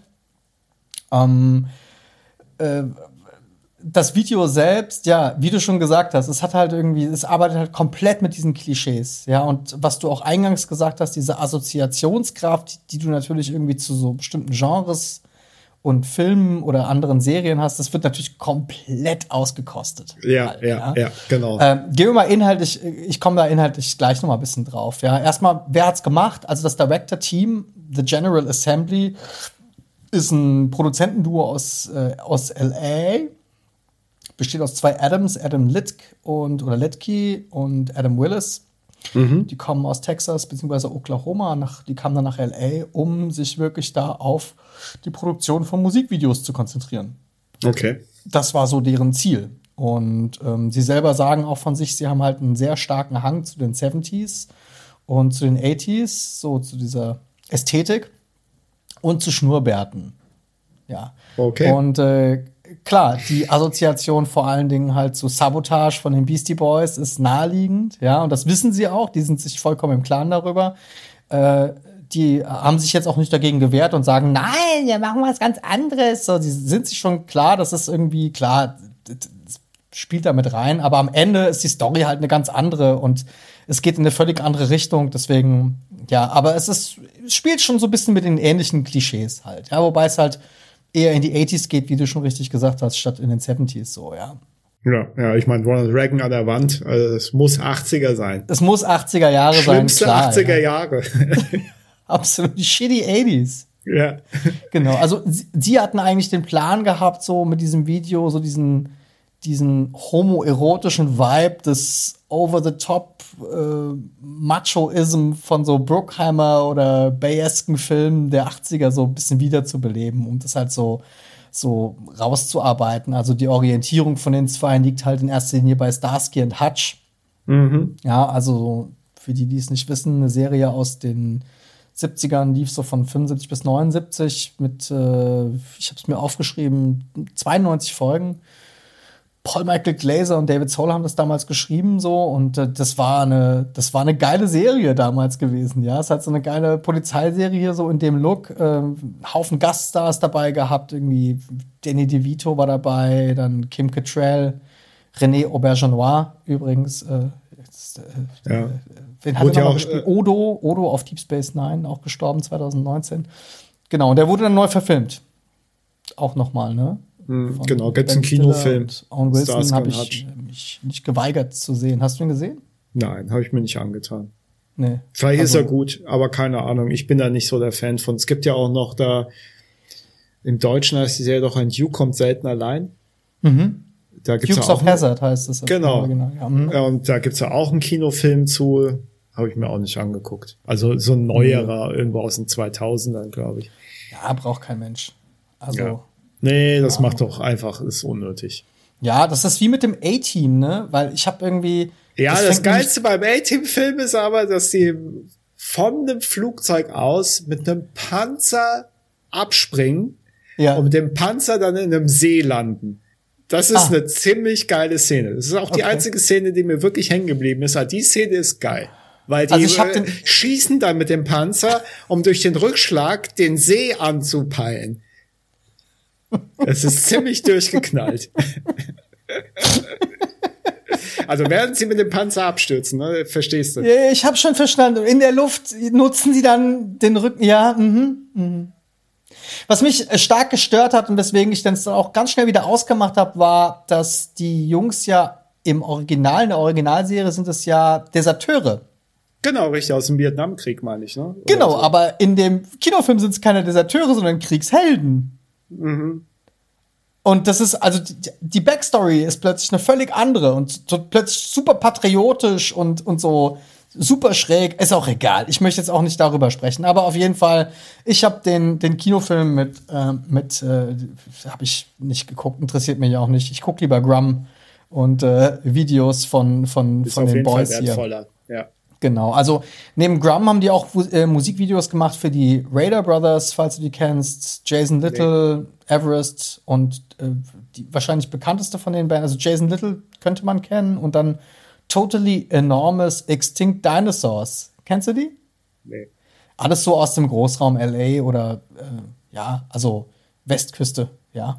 Ähm, dann haben sie auch Werbung gemacht. Äh, klar, damit muss man ja auch Geld verdienen, man muss ja irgendwie Geld verdienen. Für Jameson haben sie, für diese Whisky-Firma haben sie es dann für, fürs BBC Radio One Ah, für den okay. Big, Big Weekend Event. Ich weiß nicht, ob du Ja, den kennst. Für den haben sie Werbung gemacht. Das fand ich auch krass, weil, also wer den Big Weekend Event nicht kennt, das ist so ein jährliches, ein jährliches Ding, was von BBC One organisiert wird, ein Festival. Äh, das war sogar bis 2018 oder 19 kostenlos. Das, also alles, was Rang und Namen hat, hat einfach da schon gespielt. Ja, also äh, das ist, da sind halt dann Leute aufgetreten wie Katy Perry, Coldplay, Ed Sheeran, Billie Eilish und so weiter und so fort. Also es ist dann einfach irgendwie eine riesen, äh, also schon irgendwie eine krasse Adresse und dafür haben die Ja, halt dann auch ist schon Werbung eine gemacht. Hausnummer, ja.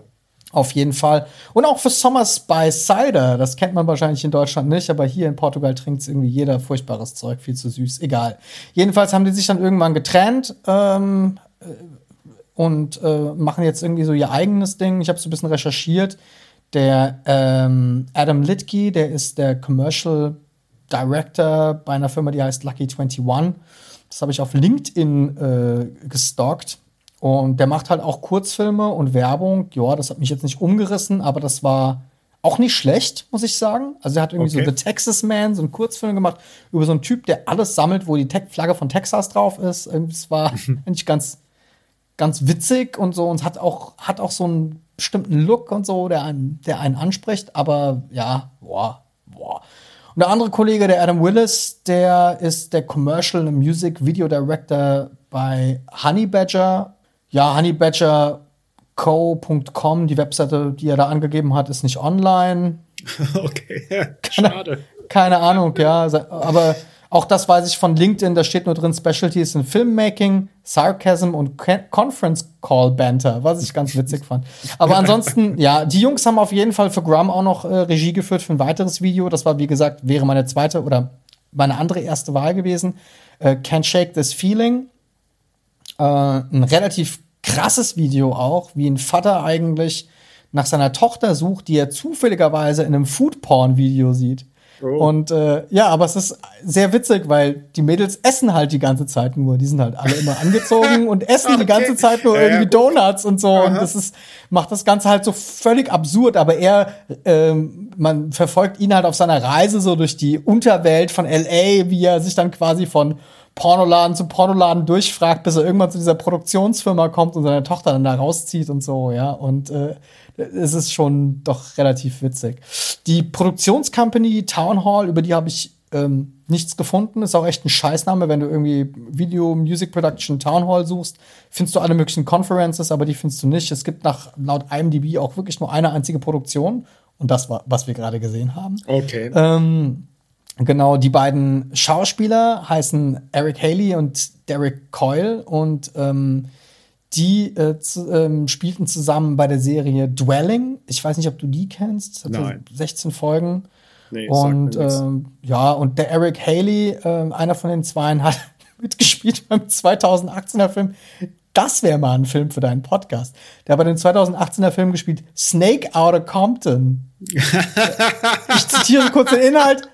Eine Rap-Gruppe, die kurz vor Vertragsabschluss steht, ist die letzte Rettung der Stadt, die Riesenschlange zu vernichten. ja. Eine alltägliche Und- Geschichte. Unfassbar. Und das Video, äh, das Video, das Cover ist schon einfach unglaublich. Das muss, das muss wirklich gut sein, ja. Also, ja. Naja, und es, es gibt halt ein Interview mit äh, Jimmy Brown von Promo News ähm, bezüglich dieses Videos und da erzählt er halt so ein bisschen was. Das ist eigentlich auch so mit die einzige Quelle, die ich jetzt da so auftun konnte. Und Ja. ähm, der hat halt nur gesagt, dass Eric, also das ist der, der Blonde von den beiden, ja, der, der nicht angeschossen wurde. Eric hat es am schlimmsten. Äh, wir haben seine Haare in einem blond-orangenen Ton gefärbt und ihm etliche Schnurrbärte schneiden müssen, bevor es dann dieser wurde, der es war. Und der hat halt irgendwie darunter gelitten, weil wir ihm die ganze Zeit die Haare, mussten ihm halt die Haare färben die ganze Zeit. Und die hatten zwei Tage ähm, Zeit, um alles abzudrehen in LA komplett. Und nach zwei Stunden Drehzeit ist erstmal Erics Rippe gebrochen. Oh nein. nach dem einen Sprung oder irgendwas. Ja, die Stunts natürlich selber gemacht, ne? Ja, ja, alles selbst. Ja, logisch, alles selber gemacht. Und das Geile ist, die sind dann halt auch mit diesem Bronco, mit diesem fetten, mit dieser fetten Karre, ja, sind die dann äh, mit dem Polizeiblaulicht drin und alles komplett voll mit falschen Waffen. Und Kokain sind die quer durch LA von Drehort zu Drehort gefahren, hatten die ganze Zeit gebetet, dass keine Bullen ja, scheiße. ja, wir drehen Film, ja, ist klar. Ja, genau. Also es ist schon echt äh, sehr, sehr witzig. Ja, da äh, kann man sich halt nur so vorstellen, wie es halt so ist, ne, auf so Musikvideodrehs. Ja, aber so sonst so zur Produktion selber gibt's wirklich ähm, sehr, sehr wenig. Ich meine, es ist jetzt schon zwölf Jahre her und es ist jetzt auch halt nicht so vielleicht vor zwölf Jahren die Zeit gewesen, wo man dann alles irgendwie brav auf YouTube hochgeladen hat. Keine Ahnung, es ist auf jeden Fall so ein bisschen im Sande verlaufen. Ich hatte auch so ein bisschen das, den Eindruck, ähm, das ist jetzt mein persönlicher Eindruck, dass da dieses Director-Team General Assembly, nachdem die sich, die haben sich da offensichtlich vielleicht noch nicht unbedingt im Guten aufgelöst, so, ja, weil das ging doch relativ schnell und die waren ja doch auch recht erfolgreich. Die machen jetzt beide halt da ihre, ihren getrennten Kram. Okay. Naja. Und zum Künstler Grum, ähm, eigentlich Graham Shepard heißt er, ähm, geboren 86, äh, wenn, man, wenn man Wikipedia glauben mag, in Glasgow, wenn man Google Search glauben mag, dann in äh, Edinburgh. Also ähm, hierzu vielleicht, sei vielleicht noch mal Alles kurz das gesagt. Gleiche oder was für einen Amerikaner dann? Ja, Moment mal. Der, der Mann meiner Cousine kommt ja aus Edinburgh und von dem weiß ich, dass es einen enorm großen Unterschied macht, ob du aus Glasgow oder aus Edinburgh kommst. Ah ja, das sind das zwei war eigentlich auch meine völlig Intention. unterschiedliche. Ja, so. Und äh, alle aus Glasgow finden die Leute aus Edinburgh scheiße und umgekehrt. Das ist, wir kennen das. Das ist wie mit Mainz und Wiesbaden. Frankfurt und und, Offenbach. Frankfurt und Offenbach, ganz genau. Es ist wie mit Lissabon und Porto und äh, ja. Und das ist wie mit äh, Nordenstadt und Deckenheim. Absolut. Willen. Ja, jedenfalls, ähm, der Junge hat halt äh, auf seinem allerersten Album, Heartbeats hieß es, 2010 kam es raus, war das der allererste Song. Das heißt, es ist eigentlich sein allererster, ähm, sein allererster Release, Release, Album-Release, wenn du so willst, so. Und ähm, vom Style her, ja, es ist so dieser House-Pop, Italo-Disco. Ähm, der zweite Song auf dem Album ist I Can Shake This Feeling, das, das was ich, von dem ich vorhin gesprochen habe, der, der mit dem Food Porn. Äh, ebenfalls halt von General Assembly, sehr gutes Ding. Ja, die Songs sind absolut nicht revolutionär oder so, aber die treffen halt total so einen Nerv. Also, Ja, vor allem im Zusammenhang mit dem Video, das, das ha- ist so eine Harmonie, das ist, ja, es muss einfach so sein, ja. ja, Und es muss so sein. Und ich, ich sag dir auch, so witzig wie das Video ist, es, es kriegt mich emotional. Irgendein emotionaler, ähm, äh, äh, was ist es? Irgendein emotionaler 80s Cop-Movie-Nerv irgendwie bei mir wird halt da ja, getriggert. ist, ist halt so dieser Buddy-Movie, ne? Also, ja, genau, genau. Das ist das, was ich meinte, ne? Von wegen, der, der Partner kennt dich besser als deine Ehefrau, ne? Und äh, das wird ja in diesen Filmen ja öfter mal äh, zitiert. Ja. Ja, und ich finde, es kann auch so scheiße aussehen, wie es will. Also ich meine, guck mal, der sitzt da in dieser Karre und du weißt ganz genau, drumherum sind Monitore, die halt irgendwie die Straße irgendwie zeigen, aber das, du, du nimmst es gar du nimmst es einfach so hin, weißt du so? das ist halt genau, so, genau, genau. so eine Ästhetik, die du einfach, die dich, wenn du in der Zeit groß geworden bist oder mit solchen Filmen groß geworden bist, die, die, also mich persönlich kriegen die halt sofort. Zusammen mit dieser 80s-Musik und so, und du kannst es so, du kriegst so diese, diese Energy, ja, das ist so, die kommt da total rüber. Und das finde ich einfach so eine, so eine geile Fusion. Und um nochmal auf meine Frage einzugehen, die ich dir ganz am Anfang gestellt habe, ob du schon mal auch das Gegenteil erlebt hast, dass du halt irgendwie einen geilen Song gehört hast und halt ein Video dazu bekommen hast, was halt total shitty war, ja. Ich finde, das ist hier noch mal so ein tolles Beispiel dafür, wie es auch so krass Hand in Hand gehen kann. Also wie irgendwie auch Song und und äh, und der Song ist ja auch so ein bisschen albern, ja, weil der spielt ja, auch mit diesen Klischees. Der macht ja nichts anderes außer diese 80s Klischees auszupacken. Diese Vocals sind so cheesy und die, der Text ist so, oh, Weißt du so, und trotzdem funktioniert's. Ja, weil, ja, trotzdem ja. kriegt's dich, ja. Und ähm, finde ich halt irgendwie geil. Na, der Junge hat insgesamt äh, drei Alben äh, veröffentlicht, äh, beziehungsweise eigentlich eins 2010, dann 2019 das Album Deep State. 2020 kam dann noch mal eine neue Aufnahme vom ersten Album raus Okay. äh, weil er hat äh, ein Label auch gegründet, Deep State Recordings. Und dann hat er halt nochmal da sein erstes Album rausgebracht, zusammen mit noch so zwei weiteren Artists, Paul Thomas und Tin Licker heißen die. Die haben dann auch nochmal die Tracks remixed. Okay. Ist, äh, also finde ich jetzt alles andere als spannend. Leider. Mehr ist von ihm auch jetzt nicht so zu hören. Also man hört wenig von ihm. Ja, ich glaube, er ist halt, er macht viele Remixe und so. Er war halt auch, ist halt viel als, als DJ unterwegs gewesen. Ja, aber also, aber das Ding war halt einfach, hat mich halt einfach irgendwie damals umgehauen.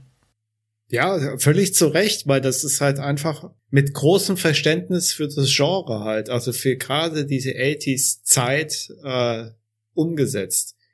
Es sind ja genau die richtigen äh, Trigger drin, die dich ja äh, direkt abholen und wenn du die Zeit kennst, wenn du Filme aus der Zeit kennst, wenn du die Themen aus Serien kennst und halt auch die Klischees, was auch wieder zu dem Punkt führt, dass in Musikvideos um Gottes Willen du bitte Stereotypen einsetzt.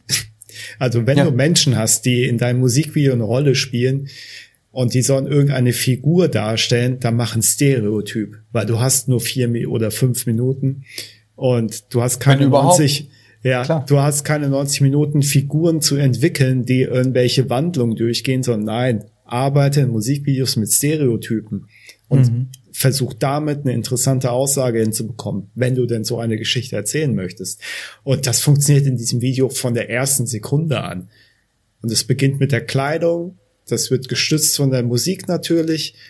Das ist dann das, was auch inhaltlich passiert, diese Albernheiten und so weiter. Du bist sofort drin und machst dir gar keine Gedanken drüber, dass du eigentlich das analytisch dir betrachtest, sondern es funktioniert für einen selber. Und das ist halt dank eben auch dem Einsatz von ganz klassischen Bildern, die man schon im Kopf hatte. Und das ist so verrückt, weil es ja so voll ist, gestopft ist mit Comedy. Ja, ja, Und so auch blöder, plumper Comedy. Und trotzdem, da kann man auch drüber lachen, aber trotzdem nimmt man irgendwie so diesen Schmerz von diesem Ja. Freund da irgendwie, irgendwie auch Ja, als solchen ja. wahr. Und so diese tiefe Emotionalität oder irgendwie, man leidet da so mit, ja, obwohl das alles so lächerlich ist. Das finde ich halt auch einfach, das finde ich auch einfach echt äh, wahnsinnig, ja, wie man da so in dieses, in, in, in, ja, in so einen emotionalen Topf irgendwie reinfällt, ja, in dem man sich aber auch gut aufgehoben fühlt, ja, obwohl das total lächerlich ist und echt albern. Ja, also Hey, ist, schon, aber, äh, ist ein richtig schönes Ding auch. Also Ja. aus ästhetischer Sicht ist es halt einfach konsequent umgesetzt. Das war meiner. Kurz Okay. und knackig. Ja, so kurz war es doch gar nicht. Ist doch sehr cool. Dann ähm, Olich King wieder. King Ja. ist am Start. Hat Ja. mitgeguckt und ist noch ganz aufgeregt. Okay, Ja. dann schauen wir doch mal, was, Was bei mir, gucken wir jetzt, Martin? was bei mir noch hier ansteht. Und um zwar, Gottes Willen. bist du gespannt? Ich habe auch Angst ein bisschen, aber ich bin auch gespannt. Aber vor allem Angst. Unter der Regie von Hiro Murai aus dem Jahr 2018 gucken wir jetzt vom Künstler Childish Gambino den Track, also das Video zum Track This is America.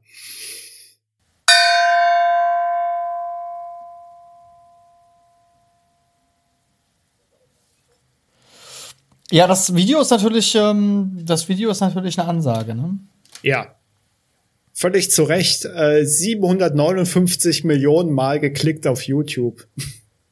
Schlägt damit auch Michael Jacksons Thriller, was auf lächerliche 733 Millionen Plays kommt. Ja, ich kann mich daran erinnern, als es äh, rauskam, ist jetzt auch schon ein paar Tage, Tage her, ne? Ähm, Naja, und, so lange ähm, nicht, zwei Jahre. Zwei Jahre jetzt, ja. Aber es ist jetzt nicht irgendwie super aktuell, ja. Aber ähm, genau, es ist zwei Jahre her. Und ich kann mich auch gut daran erinnern. Wobei, ähm, sorry, wenn ich da reingrätsche, thematisch ist es, glaube ich, schon seit 100 Jahren, 200 Jahren, 300 Jahren aktuell. Ja, das schon, klar. Aber diese Auseinandersetzung in Form eines Musikvideos in so einer drastischen Form Mhm. Waren, war schon neu. Vielleicht nicht für Rap, Ja. aber äh, er ist ja auch kein Rapper. Eigentlich. Also er ist ja, er ist ja irgendwo schon, also, also ich sehe ihn als, er ist ein, eher ein Musiker, er fällt eigentlich auch eher so in das Pop-Genre rein. Und er ist ja auch Schauspieler, gell? der ist ja auch Comedian. Ja, ja, das, äh, also du kannst ihn nicht so definieren, äh, dass er irgendwas äh, besonders ist. Nee, genau, er ist nicht irgendwas Spezielles so, ja, ähm, aber vor allem ist er eigentlich Schauspieler und Comedian. Ja. Ja, genau. So. Und äh, dass er dann so ein Ding irgendwie rausbringt, das hat natürlich dann noch mal, äh, es kommt halt von einer anderen Ecke. Ja, und hatte dann halt auch eine, es hat auf jeden Fall eine ziemlich große ähm, äh, Aufmerksamkeit auf sich gezogen. Ja. Und ähm, es ging halt dann direkt los, ne, mit was ist, was sind für Messages da drin versteckt in diesem Video oder was heißt versteckt, was, was wird damit symbolisiert und so. Ja, ja, ja. Das erste, an das ich mich jetzt auch erinnere, jetzt auch wo ich das nochmal geguckt habe, ist, ähm, sind ja diese ganzen Körperhaltungen, die er macht, die Tänze, die er macht, das, was er, seine, seine Mimik mit dem Gesicht, das sind, äh, äh, sind, sollen Anspielungen sein auf, ähm, auf Darstellungen, frühere Darstellungen von Schwarzen. Ja, Jim Crow, ja. Mhm, genau.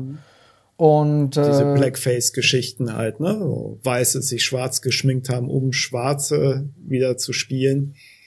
Ja, genau, genau. Also, ähm, und es da, also darüber hinaus gibt's halt noch, noch total, ich weiß es jetzt alles nicht mehr, aber ich weiß noch, es gab halt irgendwie Anspielungen auf total viele Kleinigkeiten. Irgendwie die Jungs und Mädels, die da oben sitzen mit ihren Handys, wo er auch sagt, irgendwie, this is a Sally, this is a tool.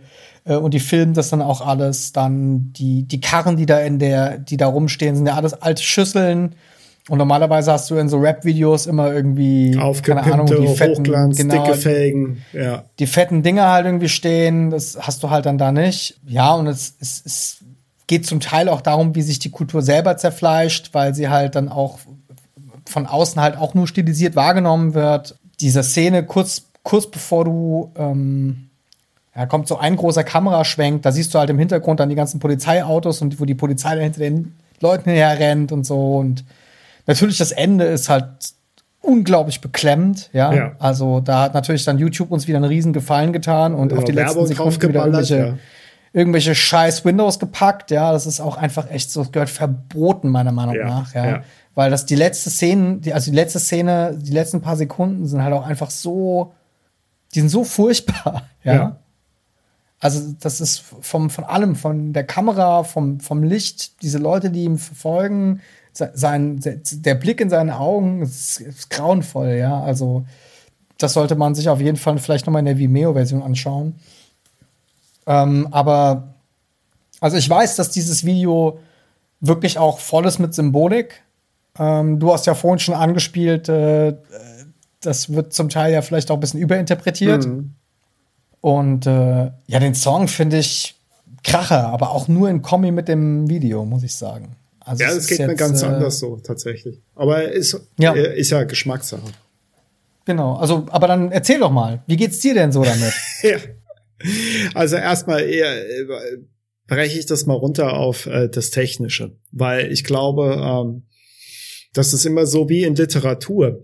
Man äh, liest ein Buch, dann fangen irgendwelche Leute an, da, da Sachen rein zu interpretieren, wo es überhaupt keine Belege im Buch gibt, im Text.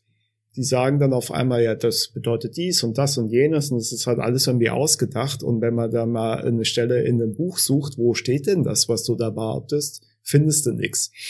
Und deswegen ist es, glaube ich, mal ganz schön, irgendwie vielleicht erstmal grundsätzlich das technisch irgendwie ein bisschen auseinanderzunehmen, das Video, beziehungsweise ein paar Anmerkungen zu machen. Was schon mal das Video macht, ist, äh, dass das Ganze eher wie ein Kurzfilm wirkt als wie ein Musikvideo.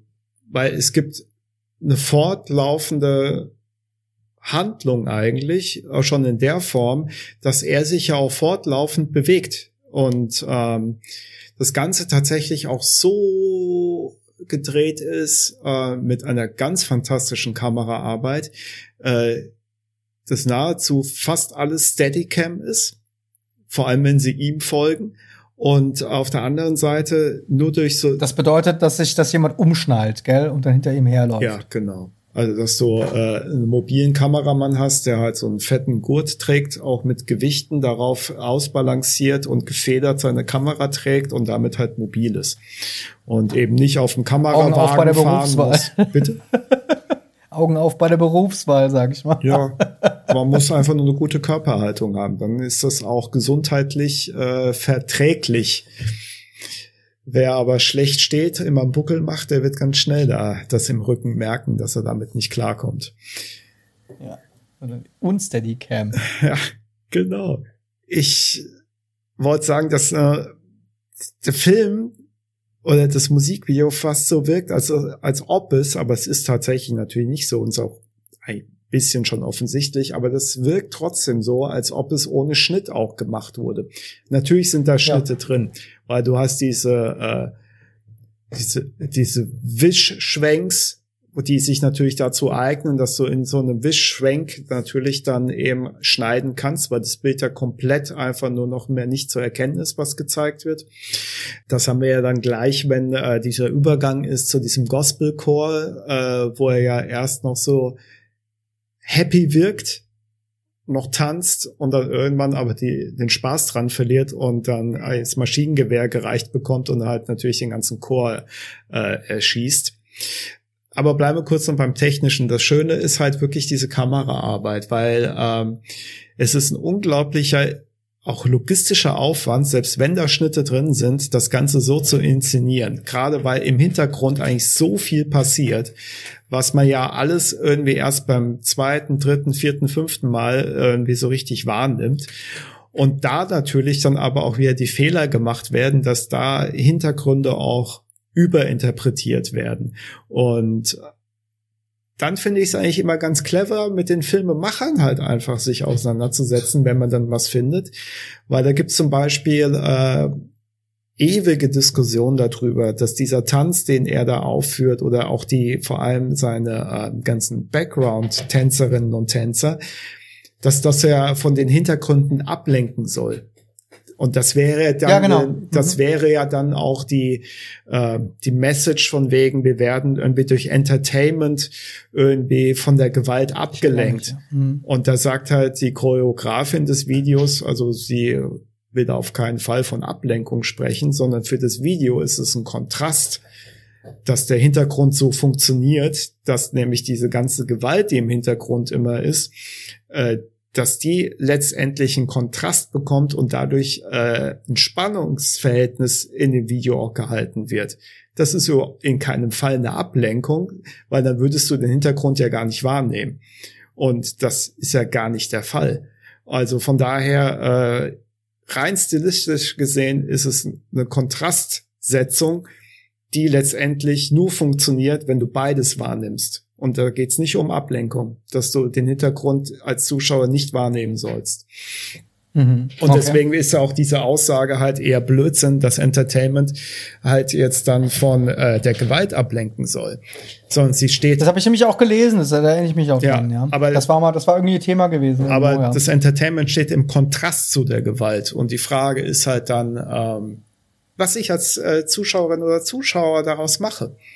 Und ich finde das auch eine viel intelligentere Art, das zu sehen, als dass man sagt, "Ah ja, das Entertainment, Fernsehen lenkt uns ab von den Tatsachen, die auf der Straße passieren. Ist Quatsch, es existiert beides. Macht aber den Graben umso größer, was dann eben Amerika eben auch das Thema ist des ganzen Tracks auch, ja. Und zeigt einfach diese Kluft, die in diesem Land halt herrscht, natürlich.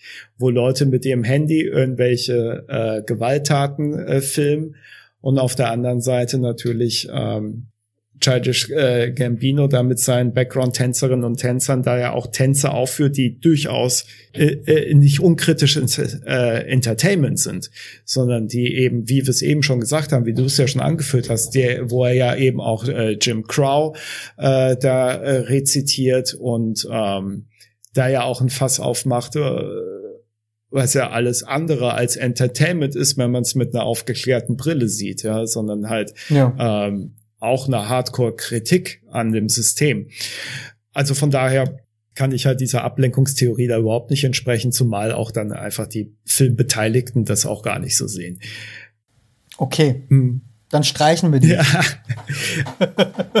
Interessant ist die Symbolik dann aber äh, teilweise dann doch und dann auch aus äh, meiner Sicht oder aus den Quellen, die ich dann gelesen habe, äh, die dann halt eher an äh, aus der Produktionsecke kommen, weil übrigens äh, Childish Gambino, der ja ähm, bürgerlich Donald Glover heißt, unter dem Namen ja auch als äh, Schauspieler tätig ist.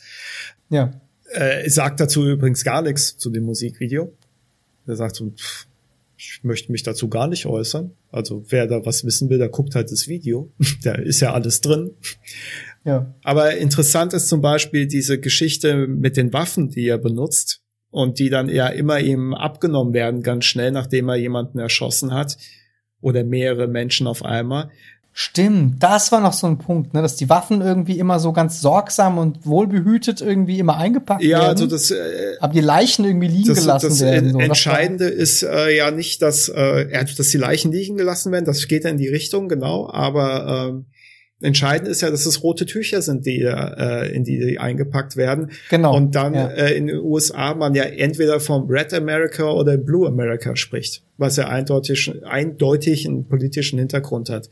Und wenn du was ins rote Tuch äh, einwickelst und das ist eine Waffe, dann bist du ganz dicht bei den Republikanern, vor allem bei den Hardcore-Republikanern, die so Vereine wie die NRA unterstützen also wo mhm. Charlton Heston sich ja auch in der Vergangenheit sehr hervorgetan hat, kann man dann bei Michael Moore dann auch nachschauen in der Dokumentation, ähm, die halt dann einfach. Ihr Schweine! ja.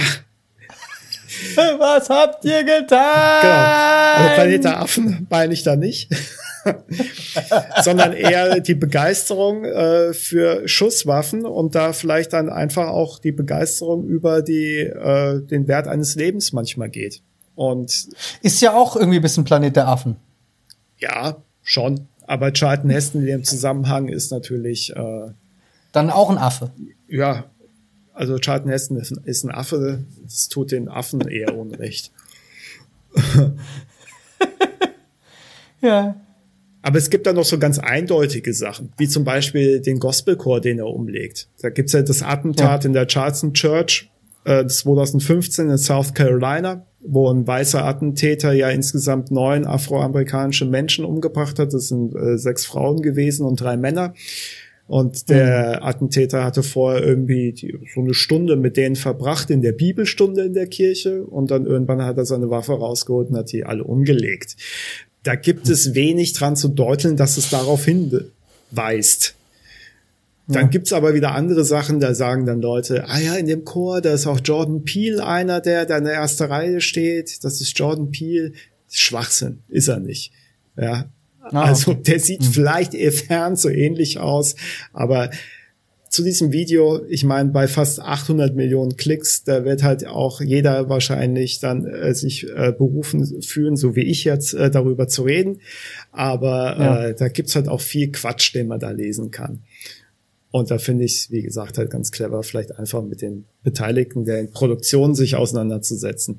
Und da gibt's halt aber auch eindeutige Bilder, die man einfach auch aufgrund im Zusammenhang mit dem Text gar nicht anders eigentlich deuten kann. Auch äh, die letzte Szene ist natürlich dann auch eine klare Fluchtszene. Also das kann man ja auch gar nicht anders sehen, dass der Hauptakteur flieht und soweit man das erkennen kann, sind seine Verfolger alles Weiße. Ja.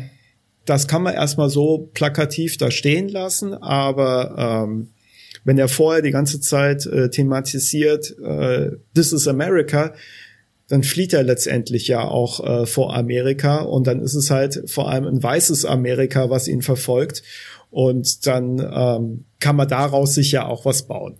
Aber letztendlich reicht das vielleicht auch schon, dass er einfach äh, vor einer Gesellschaft flieht, die ihn halt auch verfolgt und ja und ich meine, das Falle ist, umbringt.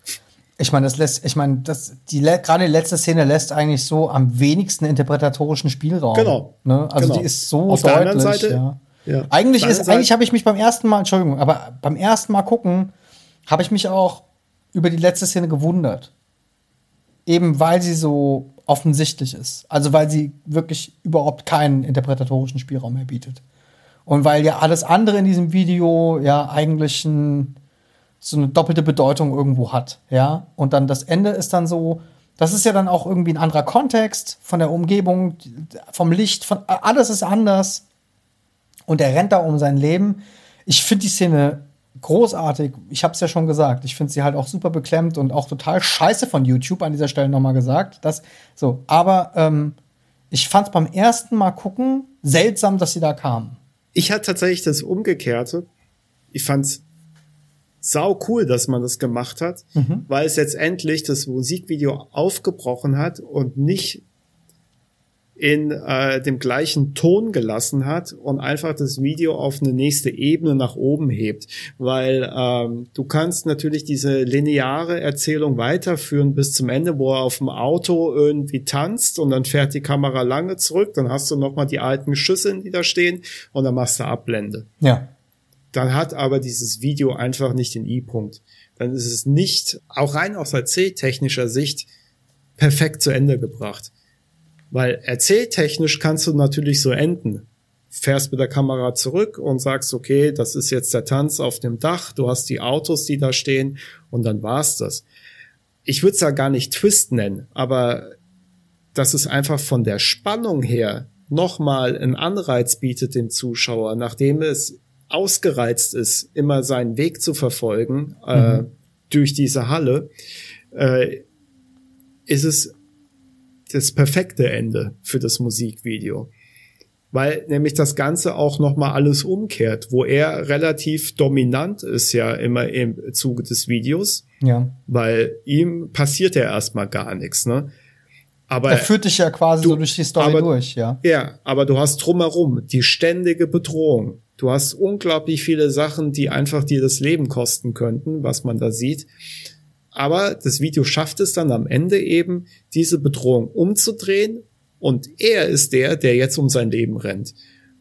Und das ist das Wichtige an dem Video, dass das einfach auch gemacht wird, ja, dass Mhm, es einfach stimmt, nicht ja. so, so eindimensional bleibt, dass er einfach nur davon kündet, so und so sieht's aus, alles ist scheiße und ähm, die Gesellschaft ist im Arsch, dass es nicht eindimensional ist, sondern dass es halt wirklich einfach nochmal sich dreht. Ja. Und Mhm. er letztendlich auch der ist, der jetzt äh, eigentlich auch kurz davor ist, halt wirklich äh, sein Leben zu verlieren.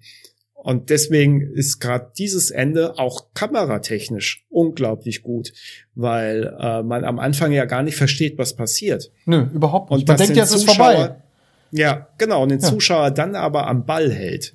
Und das ist halt auch sehr wichtig für Musikvideos im Allgemeinen, dass du es schaffst, nach einer Minute Musikvideo dein Thema so zu setzen, dass der Zuschauer immer noch interessiert bleibt.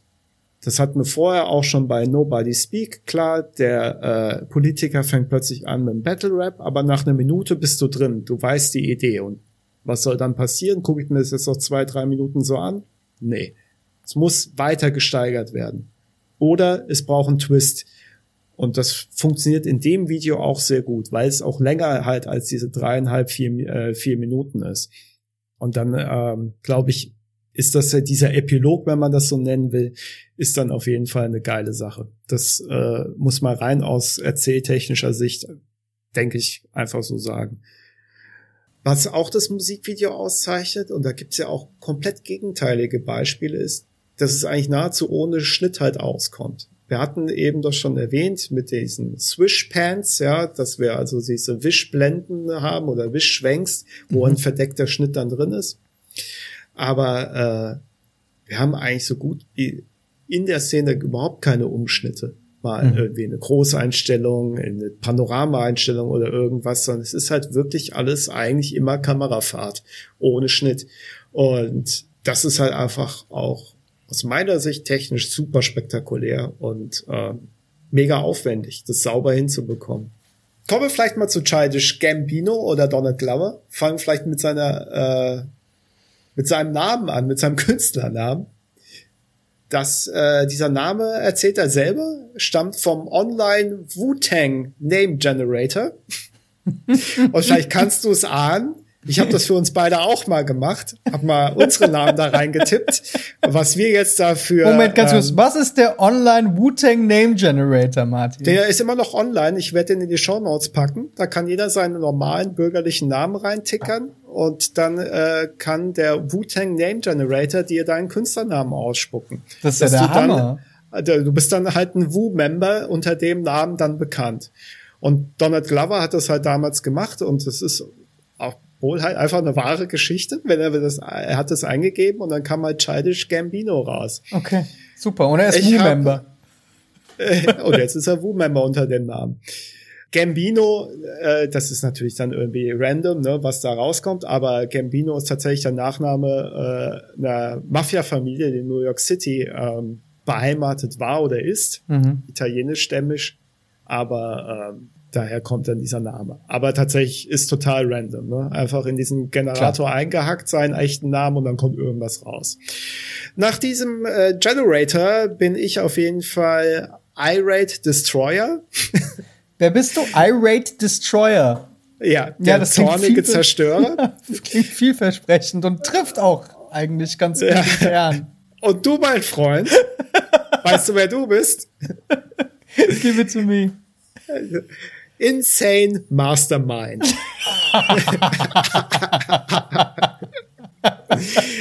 Und ich glaube, es ist ein Riesenspaß, wenn wir das hier auch in die Shownotes packen. Weil das Ding sieht aus wie Arsch, die Homepage. Ist also überhaupt nicht mehr Webdesign, irgendwie, was weiß ich, 2.0, 3.0, was auch immer man sagen möchte. Das ist irgendwie Webdesign Version 0. Ja, also. Sieht echt scheiße aus, die Homepage. Aber funktioniert, läuft tadellos. Ja, Ich dein Name passt, mein. Name passt. Ist doch wunderbar. Donald Glover ist Autor, Schauspieler, Musiker, Comedian, Produzent und Regisseur. All das äh, macht er so in Personalunion. Er ist im Übrigen sehr, sehr gut befreundet mit Chains, the Rapper. Kennen wir vielleicht noch aus Ja. einer früheren Folge. Auch ein politisch aktiver Mensch. So ein bisschen, ja. Ja, Wer die Folge nicht gehört hat, das ist Folge, die Portugal-Folge, Folge 17, glaube ich. ja, irgendwie sowas, ja. Chance the Aha. Rapper. Also Staffel 1. Geiler. Typ, Chance the Rapper. Einfach ein Absolut. geiler Typ. Ja. Donald Glover ist zweifacher Golden Globe-Gewinner, Emmy-Gewinner und fünffacher Grammy-Preisträger.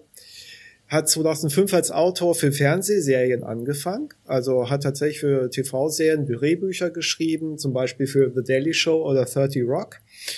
Ganz hervorragend. Ich will jetzt nicht da alles immer jetzt hier vortragen, aber ganz hervorragend, weil ich auch mal wieder jetzt mir reingefahren habe, ist die Serie Atlanta, die er selber entwickelt hat, mitspielt und äh, im Moment, glaube ich, zwei oder drei Staffeln äh, veröffentlicht wurden.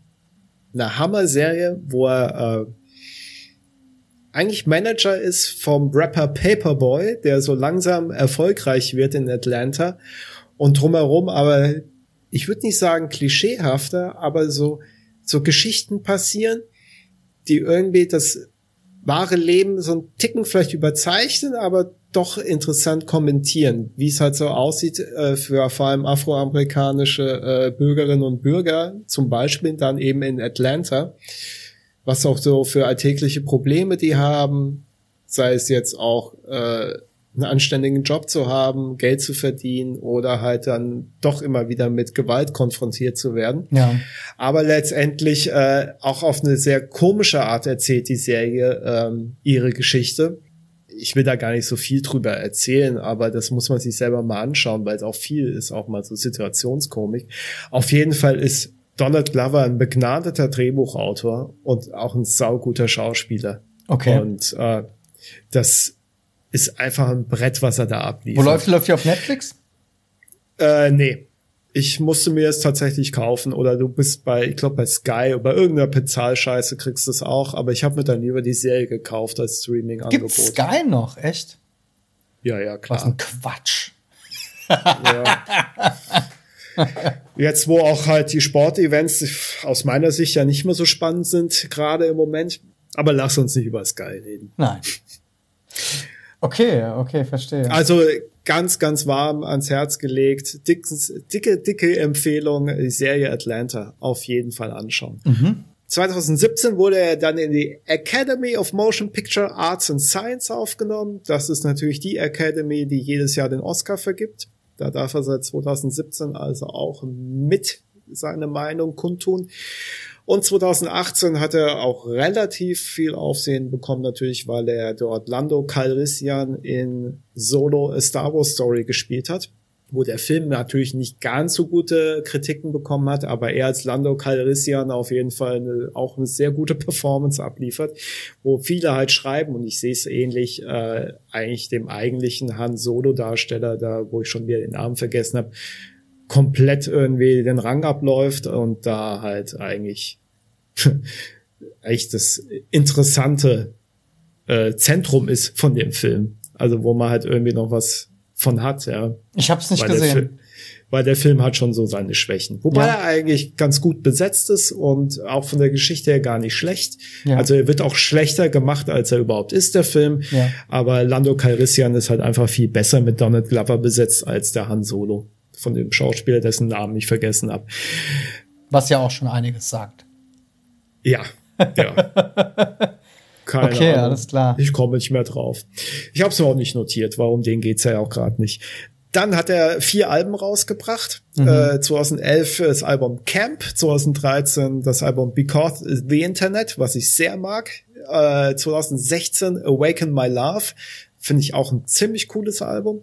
Und 2020 das äh, Album 31520 und da ist das Album so abwechslungsreich, so unterschiedlich, weil er halt einfach durch die Genres auch springt. Das ist mal kompletter Soul, R&B, dann ist es wieder Rap, dann ist es ähm, Elektro. Elektro eher. Mhm. Also sehr interessant auf jeden Fall. Es bedeutet nicht, dass ich das alles total abfeier, aber äh, es gibt Punkte, wo ich sage, Alter, da kriegt er mich komplett. Und gerade äh, This is America, das fand ich von vornherein, ähm, auch ohne das Video, super interessant, total cool. Was ich auch sehr empfehle, ist der Track und sowohl dann auch das Musikvideo ist zu dem äh, Track, äh, äh, die meine Empfehlung geht, äh, über den Track Sweatpants. Also das ist ein super geiler Audiobeitrag und das Video funktioniert auch hervorragend. Ist vom gleichen Regisseur, zu dem ich gleich noch komme. Interessant ist noch, äh, This is America ist tatsächlich nur als Single rausgekommen. Das ist gar nicht Teil eines Albums. Also das kriegt man irgendwie als 7 Inch in den USA, kannst du es dir zum Beispiel bestellen oder natürlich bei Streaming kannst du es dir anhören, ist logisch, oder kannst dir es halt äh, äh, als MP3 kaufen, aber wenn du es halt mal physisch haben möchtest, dann ist wird schwer. Ja. Also wie gesagt, das Einzige, was ich im Moment gefunden habe, war in den USA ein Shop, der dann 7 Inch davon äh, verkauft von This is America. Eine nette Sache noch zu äh, Donald Glover, und zwar, der ist als Kind als Zeuge Jehovas großgezogen worden und hat Echt vor allem eingetrich äh, eingetrichtert bekommen, naja, pass mal auf, die Welt ist scheiße. Und vor allem, was richtig scheiße ist, sind all diese weltlichen Dinge, die anderen Leuten Spaß machen, wie zum Beispiel Fernsehen gucken, Geburtstage feiern, so Zaubertricks mit Karten und sowas. Das ist alles Quatsch. Also das ist alles böses Zeug. Davon hältst du dich am besten fern. Wo er das immer so kommentiert von wegen, er hat immer noch ein gutes Verhältnis mit seinen Eltern, aber er liebt auch seine Eltern. Aber äh, wenn er immer diese Sachen gesehen hat als Kind wie Fernsehen oder äh, Geburtstagsfeiern bei den Freunden und so, hat er gemeint, wow, this is really dope. also von daher, der war da direkt natürlich schon wesentlich weltoffener und hat auch, ist da nicht so wirklich drin aufgegangen in dieser Lehre der Zeugen Jehovas. Was natürlich relativ schwierig ist. Ich meine, wenn du dir vorstellst, du bist ein kleines Kind, dann hat das natürlich einen total Ja, tiefen Einfluss auf dich, ja. Und sich davon dann zu lösen, ist ja. Auf jeden Fall glaube ich halt auch, dass oder dass ich äh, jetzt in 20 Minuten oder halben Stunde auch Donald Glover überhaupt nicht gerecht werden kann, äh, weil man da über den Mann so viel erzählen müsste, dass man sein ganzes Spektrum eigentlich erfassen kann. Ja. Nichtsdestotrotz gibt es einen Regisseur, der ihn relativ oft begleitet, quasi in seinem Schaffen. Und das ist dieser besagte Hiro Murai, der Mhm. äh, 1983 in Tokio geboren wurde und dann relativ bald in die USA mit seiner Familie ausgewandert ist. Mhm. Und dort nach dem Studium 2005 als freier Kameramann angefangen hat zu arbeiten, vor allem bei Musikvideos. Und hat dann äh, vier Jahre später das erste Mal selber Regie geführt bei einem Musikvideo für äh, Block Party, für den Track Science. Und dann folgten diverse Musikvideos, wo er Regie geführt hat, zum Beispiel für Bus Driver, für Usher, The Shins, David Guetta, Earth Sweatshirt, was ich auch komplett abfeier und den guten Mann muss ich mal in einer anderen Folge nochmal äh, präsentieren. Dann Weil ziehe ich auch mein Earl Sweatshirt T-Shirt an. Ja, richtig so. Weil ähm, der hat so Bretter schon rausgehauen, Earl Sweatshirt, also äh, fabelhafter Künstler auch. Ja. Dann hat er natürlich die Videos gemacht, nicht nur das äh, This is America für Childish Gambino, sondern zum Beispiel auch das angesprochene Sweatpants, was auch ein mega starkes Ding ist. Für Jet Faker hat er Videos gemacht oder ein Video mindestens. Äh, für Queens of the Stone Age hat er ein Video gedreht. Äh, für Flying Lotus, für Massive Attack, für Tribe Code Quest. Und was ich auch noch empfehlen kann, ist äh, St. Vincent mit dem Track Cheerleader. Auch ein hervorragendes Video. Cheerleader von Frank Vincent. Saint, Saint. Ach, Vincent. Saint Vincent. Saint, Okay, ja. Saint Vincent. Und Hiro Murai tatsächlich auch Regie führt bei Atlanta bei den Folgen und auch Produzent ist in der Serie. Das ist eine sehr fruchtbare Zusammenarbeit zwischen den beiden. Zum Beispiel hat die Serie auch einen Golden Globe bekommen 2017. Ist, wie gesagt, auf dem Mist von Donald Glover eigentlich komplett gewachsen, was jetzt Drehbuch, Idee, den Stoff angeht. Und äh, der Hiro Murai darf das als, als Regisseur und Produzent dann noch umsetzen. Dann gibt's noch einen Film mit Donald Glover und Rihanna. Der geht so ungefähr eine Stunde. Kann man sich völlig for free als Prime-Mitglied allerdings bei Amazon angucken. Guava Island. Da gibt es eine sehr geile Szene in so einem alten, eine größere Werkstatt, äh, wo er noch mal mehr oder weniger so eine Unplugged-Version von This is America performt. Sehr cool. Also wegen der Szene kann man sich das schon mal anschauen. Das vielleicht als letztes äh, Schlusswort dazu noch. Ein Zitat in diesem Film, das habe ich mir Ja. extra mal aufgeschrieben.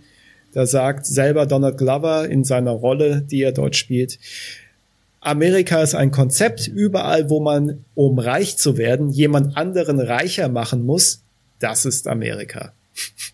Ja, das klingt ziemlich klug. Und auch Ja. ziemlich richtig. Ja. Ja. Und das wäre auch mein Abschlusssatz, weil ansonsten müsste man einen Sonderpodcast machen über Donald Glover. Und der geht dann auch nicht nur über Musik, vielleicht sogar viel weniger um Musik. Witzigerweise hatte ich auch einen Song, habe ich auch einen Song von ihm auf meiner Liste. Mhm. Den kann ich jetzt wohl streichen, was? Aber ja, Ja, mein Gott. nee, nee. Wäre doof gewesen, wenn du jetzt als nächstes das Video hast, This is America. Nein, das habe ich nicht. Äh, Aber können wir dann rückwärts machen vielleicht. äh, genau, alles nochmal von vorne. Humpty Dance. Humpty Dance. Ja, sehr Ja. gut. Cool. Ja, ähm, da hast du dir aber auch einen ganz schönen Brocken irgendwie rausgesucht, muss ich sagen. Ja, klar. Also Also, wenn schon Musikvideo, dann richtig. Ja, also das ist schon echt äh, ein ganz schöner Batzen, weil ich halt auch einfach weiß, dass es halt auch was ist, wo schon so viele Leute da ihre Meinung zu kundgetan haben. Und es gibt so viele Interpretationen und so weiter und so fort. Und ähm, Ja. Aber wie gesagt, das ist, ist glaube ich, aufgrund äh, meiner schulischen Ausbildung, dass Interpretation oft einfach nur, ja, ich sage jetzt nicht dumm Gelaber sind, aber oftmals einfach völlige die Beweise dafür einfach fehlen. Ja, Weil wenn ich einfach nur das erzähle, was ich glaube, was der Künstler uns damit sagen will, ja. dann wäre immer die Gegenfrage, wo steht das im Buch, wo ist das im Film? Mhm, mhm, klar. Und wenn das mir keiner zeigen und erklären kann, plausibel, dann tut mir leid. Das stimmt, ja. Aber Nun gut. egal. Aber egal. Schaut euch das Video an und macht euch ein eigenes Bild. Darum Genau. geht's eigentlich. Und das sagt auch Donald Glover. Also er sagt, ja, warum soll ich das kommentieren? Ja. Okay, ja, dann vielen Dank, Martin. Ja, Das war du, eine- dafür nicht. Sehr gerne.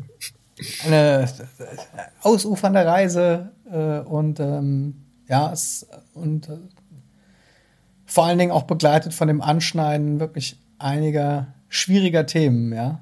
Und Ja, natürlich. Ja. Es ist auch äh, ähm, schwierig in der Kürze der Zeit, aber wenn es einfach in dem Video drin ist und ich das Video zeigen möchte, dann muss ich es auch mal anschneiden. das stimmt, ja, ja. Ja, fein, cool. Ja. Dann äh, hier ist äh, der Herr Ja, ich bin gespannt. Und äh, ich, wir kommen zum letzten Beitrag des heutigen äh, Abends, dieser doch äußerst ausführlichen äh, Folge. Ja. Und ähm, wir hören jetzt von, nein, pass auf. Ich sag den nicht an, sondern äh, er sagt ihn an. Einen Moment. We're now watching On the Sand by the Sea by Nice Weather for Ducks. My name is Miguel Ferraz and I'm one of the directors and the producer.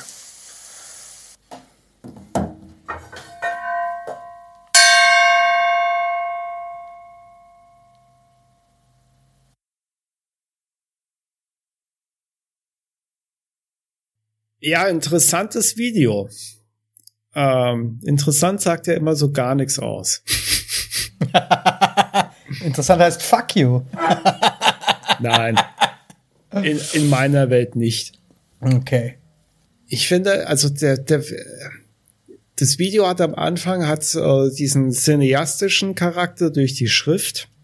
Das äh, hat äh, eher so ähm, von der Typo her, vom Einsatz her, wirkt es halt eher so Richtung Kinofilm. Die nächsten Bilder bestätigen das irgendwie so gar nicht, sondern die ähm, sind doch relativ einfach produziert. Auch wenn das Setting doch aufwendig ist, ja, also es sind viele Details, sind viele Kontraste drin. Du hast irgendwie dieses Bild mit der Schlange, du hast äh, diesen Protagonisten mit diesem Tomatenkopf. Ähm, der Inhalt ist aber schwer zu greifen. Dann hat's gerade am Ende, auch zwischendurch mal einzelne Einstellungen, wo es dann wirklich äh, eigentlich eine schöne Werbefilm-Ästhetik hat.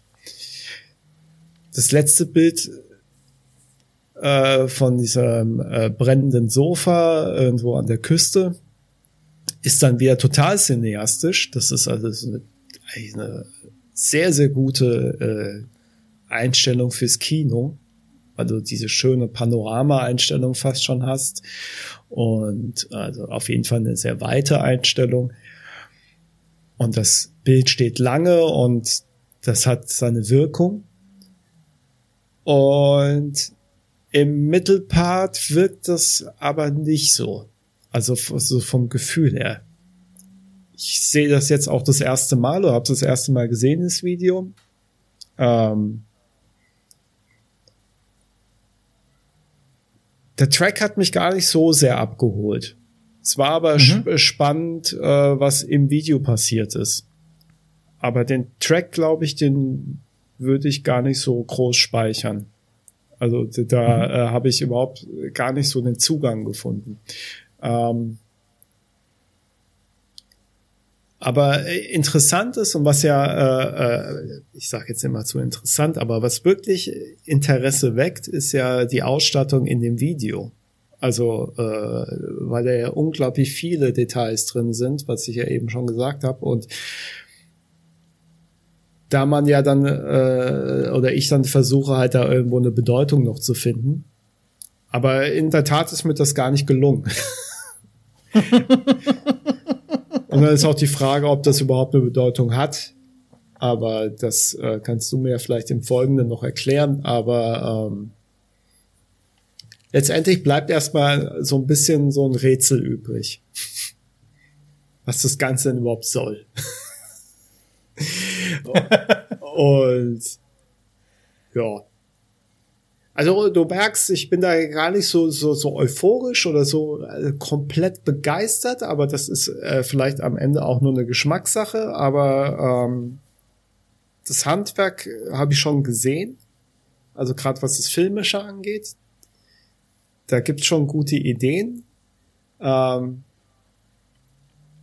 ich finde es noch nicht ganz so homogen insgesamt.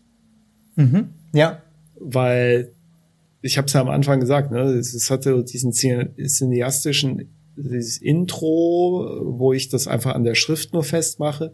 Und die letzte Bildeinstellung fällt halt völlig aus dem Rahmen zu dem, was man vorher so zweieinhalb, drei Minuten gesehen hat. Mhm. Von daher weiß ich nicht so recht, was damit anzufangen im Moment. Okay, ja. okay. Der Regisseur und Code, äh, Code, also der Co-Director und äh, der, der, also der Co-Produzent und der Director von dem Video Übrigens auch der Typ in dem Tomatenkostüm ähm, hat ja das Ganze angesagt. Und äh, ich hatte ihn persönlich im Interview letzte Woche und das ist eine portugiesische Produktion. Ich habe ähm, das Video rausgesucht, weil es mich einfach emotional total angesprochen hat. Also ich finde, es ist irgendwie auf eine total kindliche und auch teilweise naive Art und Weise sehr ergreifend. Also äh, ja? da kann ich kurz einhaken. Also was es auf jeden Fall schafft, ist, dass man irgendwie so mitfühlt. Und das ist ja schon mal gut. Genau. Und das ist ja schon mal gut. also genau, äh, das, genau. das ist ja schon mal ganz wichtig, dass der man als äh, also dass ich als Zuschauer ähm, schon abgeholt werde. Ja, mhm. dass ich mhm. Genau. irgendwo eine Identifikation habe. Ja. Nichtsdestotrotz, irgendwie, glaube ich, was mich so ein bisschen äh, nicht ergriffen hat, ist halt einfach die Art der Musik. Mhm, okay, verstehe. Verstehe. Gut, das kann ich auch so erstmal natürlich akzeptieren und stehen lassen. Aber selbst wenn nicht, können wir trotzdem Der, drüber selbst reden. Selbst wenn nicht, kann ich, können ja. wir nicht drüber. Also wir können ja, ich möchte ja jetzt mit, mit dir nicht drüber sprechen. Wir sprechen ja heute nicht über Musik. Ja, nein, also, das, äh, ähm, ich äh, ganz, also der Grund, warum ich das Video ausgewählt habe, wie gesagt, war, mich hat es dann einfach emotional gekriegt. Überhaupt gar nicht großartig technisch und weil es natürlich irgendwo auch dadurch, dass es halt Portugiesen sind und weil halt äh, auch über drei Ecken da wieder irgendeine Verbindung ist. Portugal ist ja, hat ja, ich glaube, so viel Einwohner wie Breckenheim. da ist es, ist es dann natürlich dann naheliegend, dass ich. Äh, aber politisch äh, ganz anders eingestellt. Ja, politisch aber völlig anders. ja. Genau. So, ähm, und ähm, was, was ich auch, was auch wichtig zu, zu, zu sagen ist, äh, weil natürlich dann auch der, äh, der Miguel Ferrasch, mit dem ich gesprochen habe, mhm. der hat mich natürlich gefragt, warum nimmst du das? Um Gottes Willen, das war das allererste, was wir gemacht haben. Das ist 2016, das ist schon ewig alt, wir sind viel besser. Und ich habe aber ganz bewusst das als Erstlingswerk gewählt. Und jetzt greife ich schon mal vor. Denn das letzte, was sie jetzt gemacht haben, äh, würde ich dir ganz gerne auch zeigen, aber das zeige ich dir im Anschluss, ja, wenn ja, all klar, das hier vorbei gerne. ist, ja, ja, und draußen der Horizont brennt, ja, und wir, und, wir, wissen, der Mond fällt auf die Erde, ja, und er wird es tun, ja. Sind wir schon wieder dann, bei Lars von Trier? Sind wir schon wieder bei Lars von Trier, genau. Dann, ähm, dann würde ich das ganz gerne mit dir gucken. Und zwar ähm, ist das ein, ein Album von, äh, von einer anderen Band als die als Nice Weather for Ducks, was wir gerade gehört mhm. haben.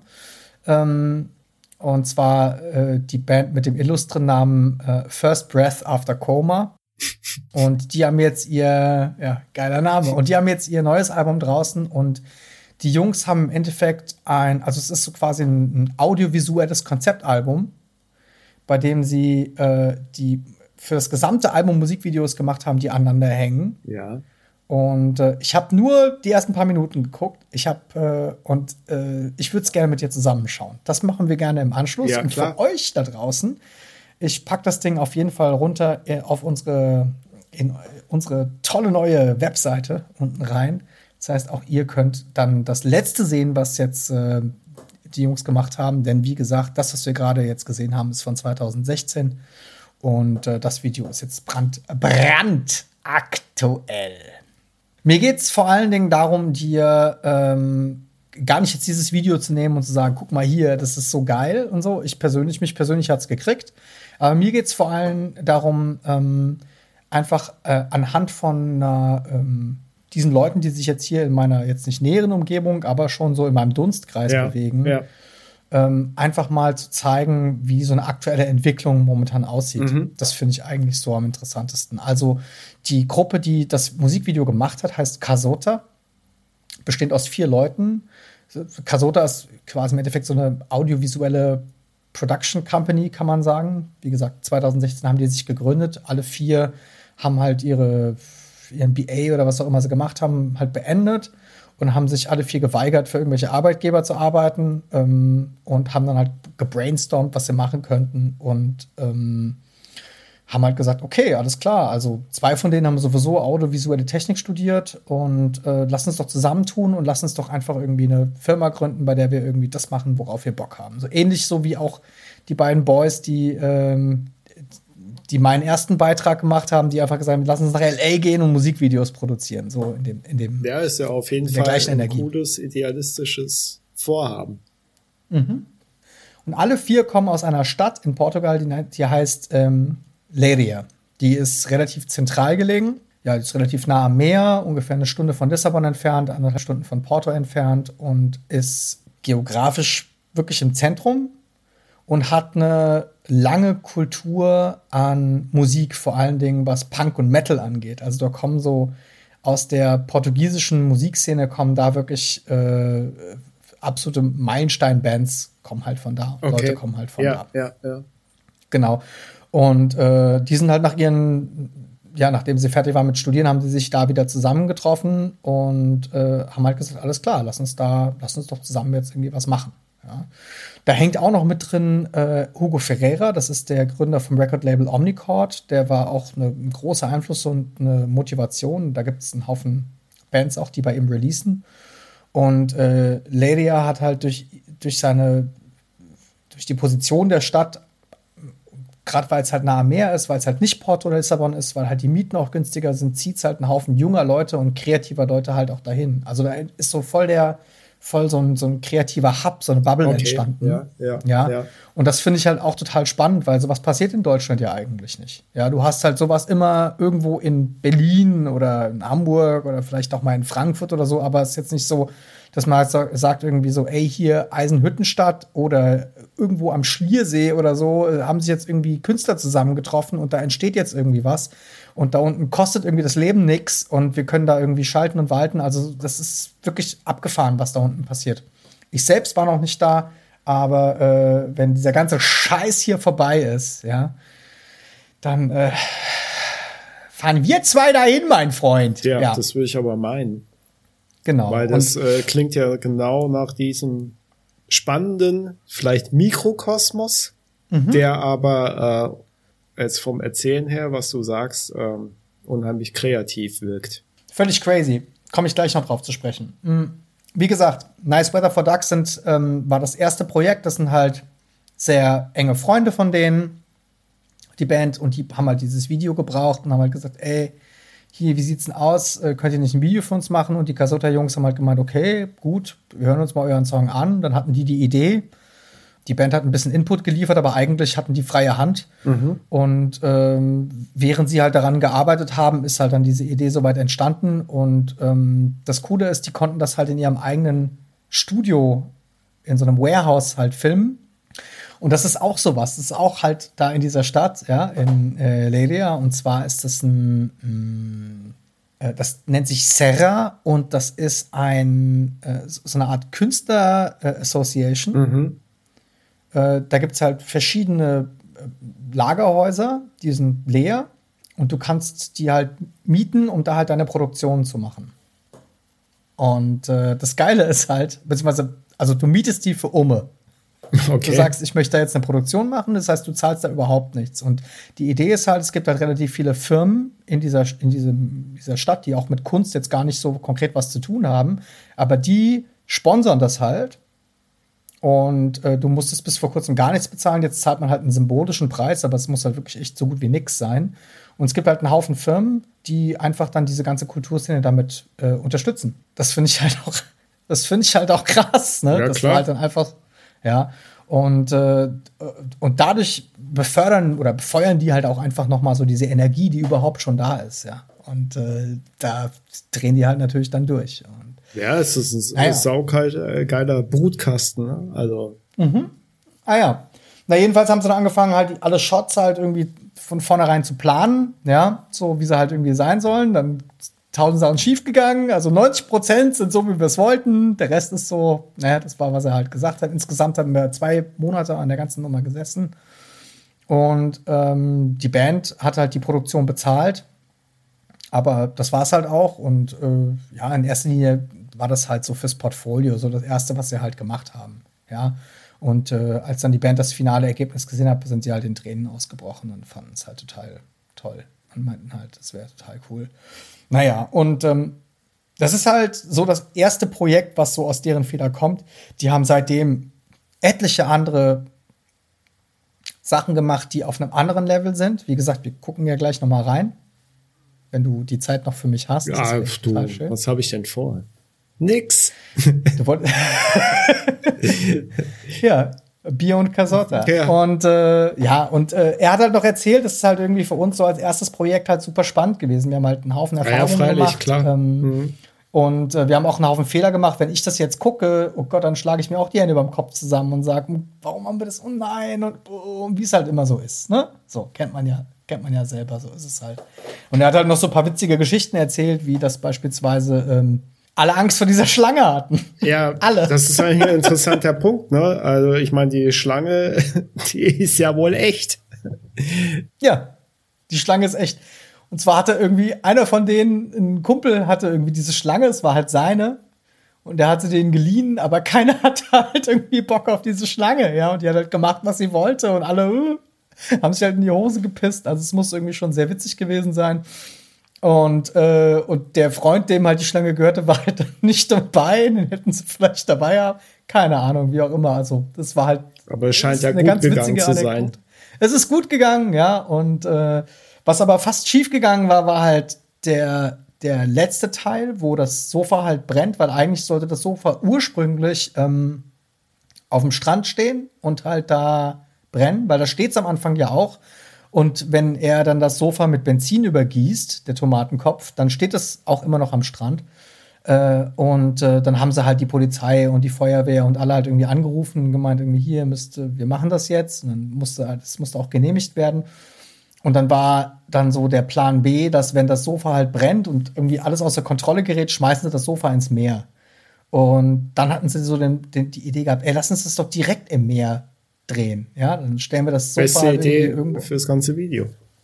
Genau. Und äh, Das ist ein da haben wunderschönes sie halt Bild. dann absolut. Dann haben sie mit dem Ponton dieses Sofa halt ins Meer transportiert und irgendwo abgelassen. Das Ding war halt super schwer und äh, ist halt nicht da geblieben, wo es wo es halt hätte sein sollen, ja. Und äh, ist halt immer wieder weggeschwommen so. Und dann mussten wirklich zwei Jungs äh, tauchen und mussten das Sofa von unten festhalten, ja. Ja, während einer mit so einer Angel mit irgendeinem brennenden Wattebausch oder so dann das Sofa entzündet hat. Und die haben halt unten unter Wasser das Sofa festgehalten. Ja, und äh, ja, und der, der scheiß Drehort war halt auch eine Meile vom Parkplatz entfernt. Das heißt, als das Ding dann halt ähm, abgebrannt war, mussten die dann dieses von Meerwasser getränkte, verkokelte Sofa aus dem Wasser ziehen und dann mitten in der Nacht dann halt irgendwie wieder zurückschleppen und so. Also das ist halt keine, ist keine Ahnung. Es war halt irgendwie, hat, wir hatten ein sehr, sehr interessantes Gespräch und er hat mir halt irgendwie einige witzige Geschichten darüber erzählt, ja. Und er meinte, er hat, die hatten halt wirklich die Gelegenheit gehabt, mit dem Projekt halt die Erfahrungen zu sammeln, um halt das zu machen, was sie jetzt halt machen. Ja, ist doch so cool. Es gibt ein weiteres Projekt, da hängen die mit drin. Das nennt sich Aurora. Das wollte ich sowieso auch noch mal vorstellen. Das mache ich auch bestimmt noch mal zu einem anderen Zeitpunkt. Und das zeigt auch noch mal, an welchem Punkt die jetzt sind. Nämlich machen sie machen jetzt, ähm, ne, das ist eine Serie über, also es ist eine Live-Musikserie über verschiedene Künstler aus Portugal, die an entlegensten, unterschiedlichsten Orten in Portugal auftreten. Und das erste Video ist jetzt fertig. Das ist eine, eine, ähm, eine Künstlerin, die ich auch auf jeden Fall noch mal mitbringen werde. Ähm, die wird dir 100 Pro gefallen. Und die zum Beispiel ist auf einem der höchsten Berge Okay. und macht da, performt da live. Und äh, du siehst halt nur sie auf diesem Berggipfel mit ein paar Windrädern und so zwei Typen halt mit Steadycams, die halt die ganze Zeit um sie rumlaufen und der Rest wird halt von der Drohne gefilmt und sie performt halt, ey, das ist völlig wahnsinnig. Und das ist, sie sagen, das ist jetzt noch sogar das Einfachste. Das andere ist, dass sie irgendwie eine Band jetzt haben, die wollen die halt irgendwie auf einem See, auch auf so einem Ponton halt irgendwie aufbauen und so. Und alles ist halt live. Also es ist halt wieder live gemischt und so. Ja, cool. Und ähm, völlig verrückt. Also die, die haben da echt Feuer gefangen und total Bock drauf und natürlich auch alles relativ low budget, ne? Also alles Ja, immer mit du. den Mitteln, die ihnen gerade zur Verfügung stellen, dann stehen. Denn wir sind halt hier auch immer noch in Portugal. Hier ähm, ist leider die, ich sag mal, die finanzielle Verteilung von dem, was da ist, für die Künstlerszene nicht sonderlich groß. Ja. Und aktuell zu Krisenzeiten ist es sowieso alles scheiße. Ja.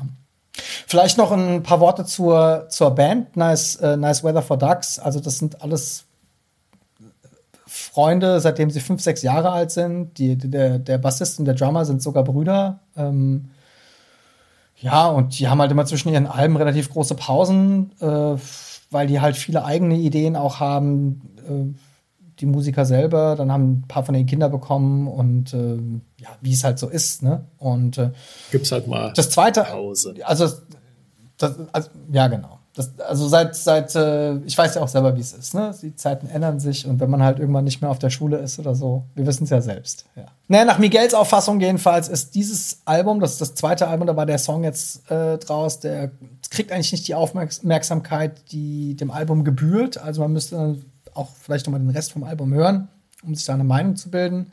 Dieses Jahr kommt wohl auch ein neues Album von ähm, Nice Weather for Ducks raus, Ducks raus. Und wie gesagt, das letzte, äh, was sie jetzt gemacht haben, ist für die Band äh, First Breath After Coma. Für die haben die auch schon einige Produktionen gemacht, die auch echt krass sind. Und auch, da merkst du auch schon, das ist schon Next Level. Ähm, und ähm, ja, im Moment ähm, machen sie so eine Mini-Dokumentation über die, ja, da ging es eigentlich, da geht es eigentlich darum, Menschen zusammenzubringen über Kunst, Musik und Theater und die Dokumentation basiert darauf, dass halt, dass sie sich halt bestimmte Menschen rauspicken, die halt ähm, Geschichten zu erzählen haben und ihre Projekte zeigen und so. Also im Moment haben die echt einen Haufen Arbeit. Ich habe den Typen irgendwie jetzt wirklich versucht, über mehrere Tage ans Telefon zu kriegen und der ist irgendwie immer unterwegs. Ich weiß nicht, wie er das macht, weil hier ist immer alles vor der Polizei. Ja. also ich, keine Ahnung, ja, vielleicht unten Polizei? andere Regeln.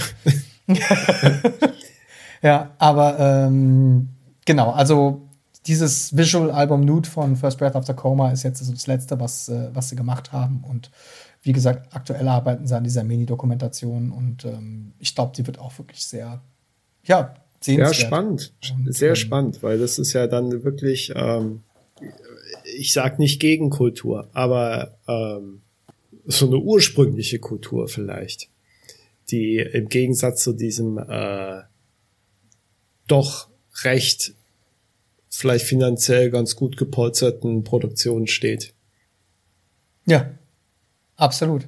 und trotzdem halt einfach ähm, ja die halt einfach sich äh, da reinknien und halt ihr Ding durchziehen und auch in schwierigen Zeiten wohl äh, da sich durchbeißen werden.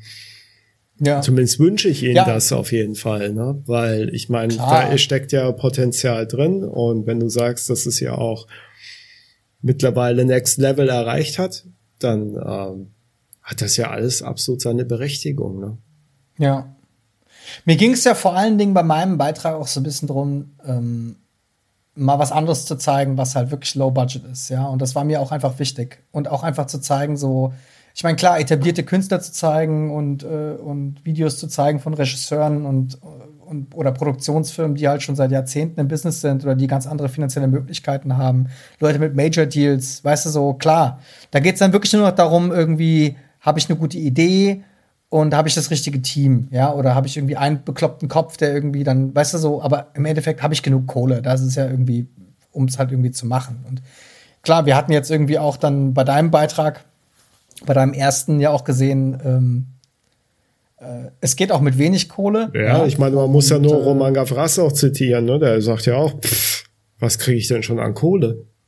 Meine Aufgabe ist, das Video so aussehen zu lassen, als ob das 5 Millionen äh, Dollar gekostet hätte, aber ich habe nur 350.000 gehabt. Das ist immer ja. noch sehr, sehr, also sehr, sehr, sehr viel Geld für jemanden, der komplett low budget arbeitet, ja.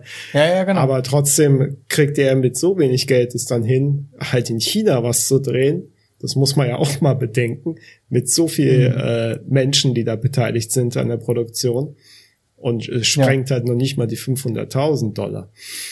Ja, das ist schon irre. Aber trotzdem finde ich es spannend, die Sachen nebeneinander zu stellen, auch so ein bisschen, weißt du, und zu zeigen irgendwie, weil das sind ja auch einfach verschiedene Evolutionsstufen. Ah ja, klar, natürlich. es ähm, wäre auch schlimm, wenn es nicht so ich, wäre.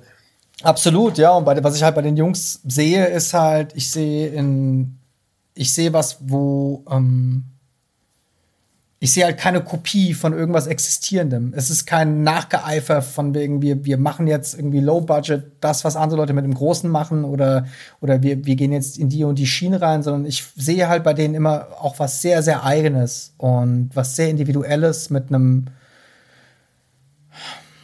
ja, mit einer Ästhetik, die auch einfach dem, in der ich auch die Kultur hier im Land so ein bisschen wiedererkenne, weißt du? Und das finde ich auch, das finde ich auch so schön. Ja, und es ist, ähm, ähm, ja, aber wir werden uns ja dann gleich mal was anderes mhm. angucken, was die halt jetzt aktuell machen. Und dann bin ich da auf deine Meinung gespannt. Ähm, wie gesagt, mehr gibt's jetzt dazu auch nicht zu sagen. Äh, alles cool. Und äh, ich, wie gesagt, hatte ja das, äh, das große Glück, halt dann irgendwie mit den Jungs auch dann oder mit dem Verantwortlichen da persönlich noch mal zu sprechen. Und ähm, ich finde, das hat auch noch mal so was schönes, Klar. Äh, Nahes ja, irgendwie. Ja, ja, ja. ja. Macht's ja auch besonders. Auf jeden Fall. Ah ja, das war's von mir. Ja, sau cool. Vielen Dank. Ich glaube, ja, das, war, das war nochmal ein richtig guter Beitrag, um eine saubere Mischung hinzubekommen. Ja, ja, das denke ich auch. Denke ich auch. Okay, prima. Dann äh, Matang äh, hier. Unser erster äh, Gehversuch, Musikvideos. ja. Wir haben uns mal wieder ein bisschen mit der Zeit äh, unterschätzt, würde ich sagen. Ne? Also ich war davon ausgegangen, dass es so vier Stunden geht. Ja, ja, ah, ja schön. Ja, und wir sind jetzt bei drei Stunden 48 Minuten. Ja, wonderful. naja, vielleicht schneiden wir so zehn Sekunden noch raus. Ja, das stimmt. Die ganzen Atmer rausschneiden. Ja. Genau. Es wird einfach nur noch ohne Atmen geschnitten. Es wird einfach, alle, einfach durchgeredet. Alle Pausen genau. einfach weg. Einfach durchgeredet. oh mein Gott. Okay. In diesem Sinne. Also hat mich sehr gefreut. Es war wirklich, ja, mich auch, war spannend. War, da haben wir auch Pandoras Büchse aufgemacht. Ja, sagen, ja, ne? du, klar man kann ja schon mal die Weltpolitik und alles Mögliche schnell mal abdiskutieren in vier Stunden. Zum Glück sind wir damit durchgekommen.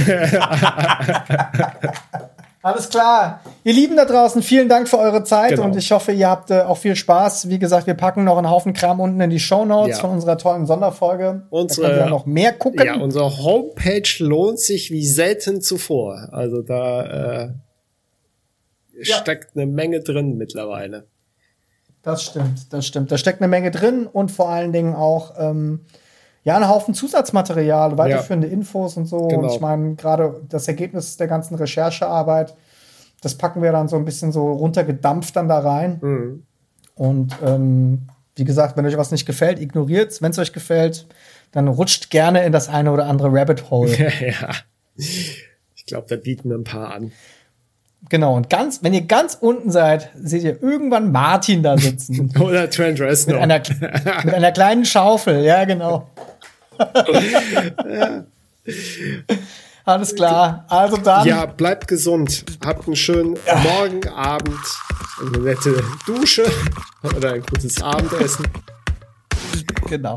Also dann. Ja. Ciao, ciao, Macht's bis gut. zum nächsten Mal, wenn es wieder heißt.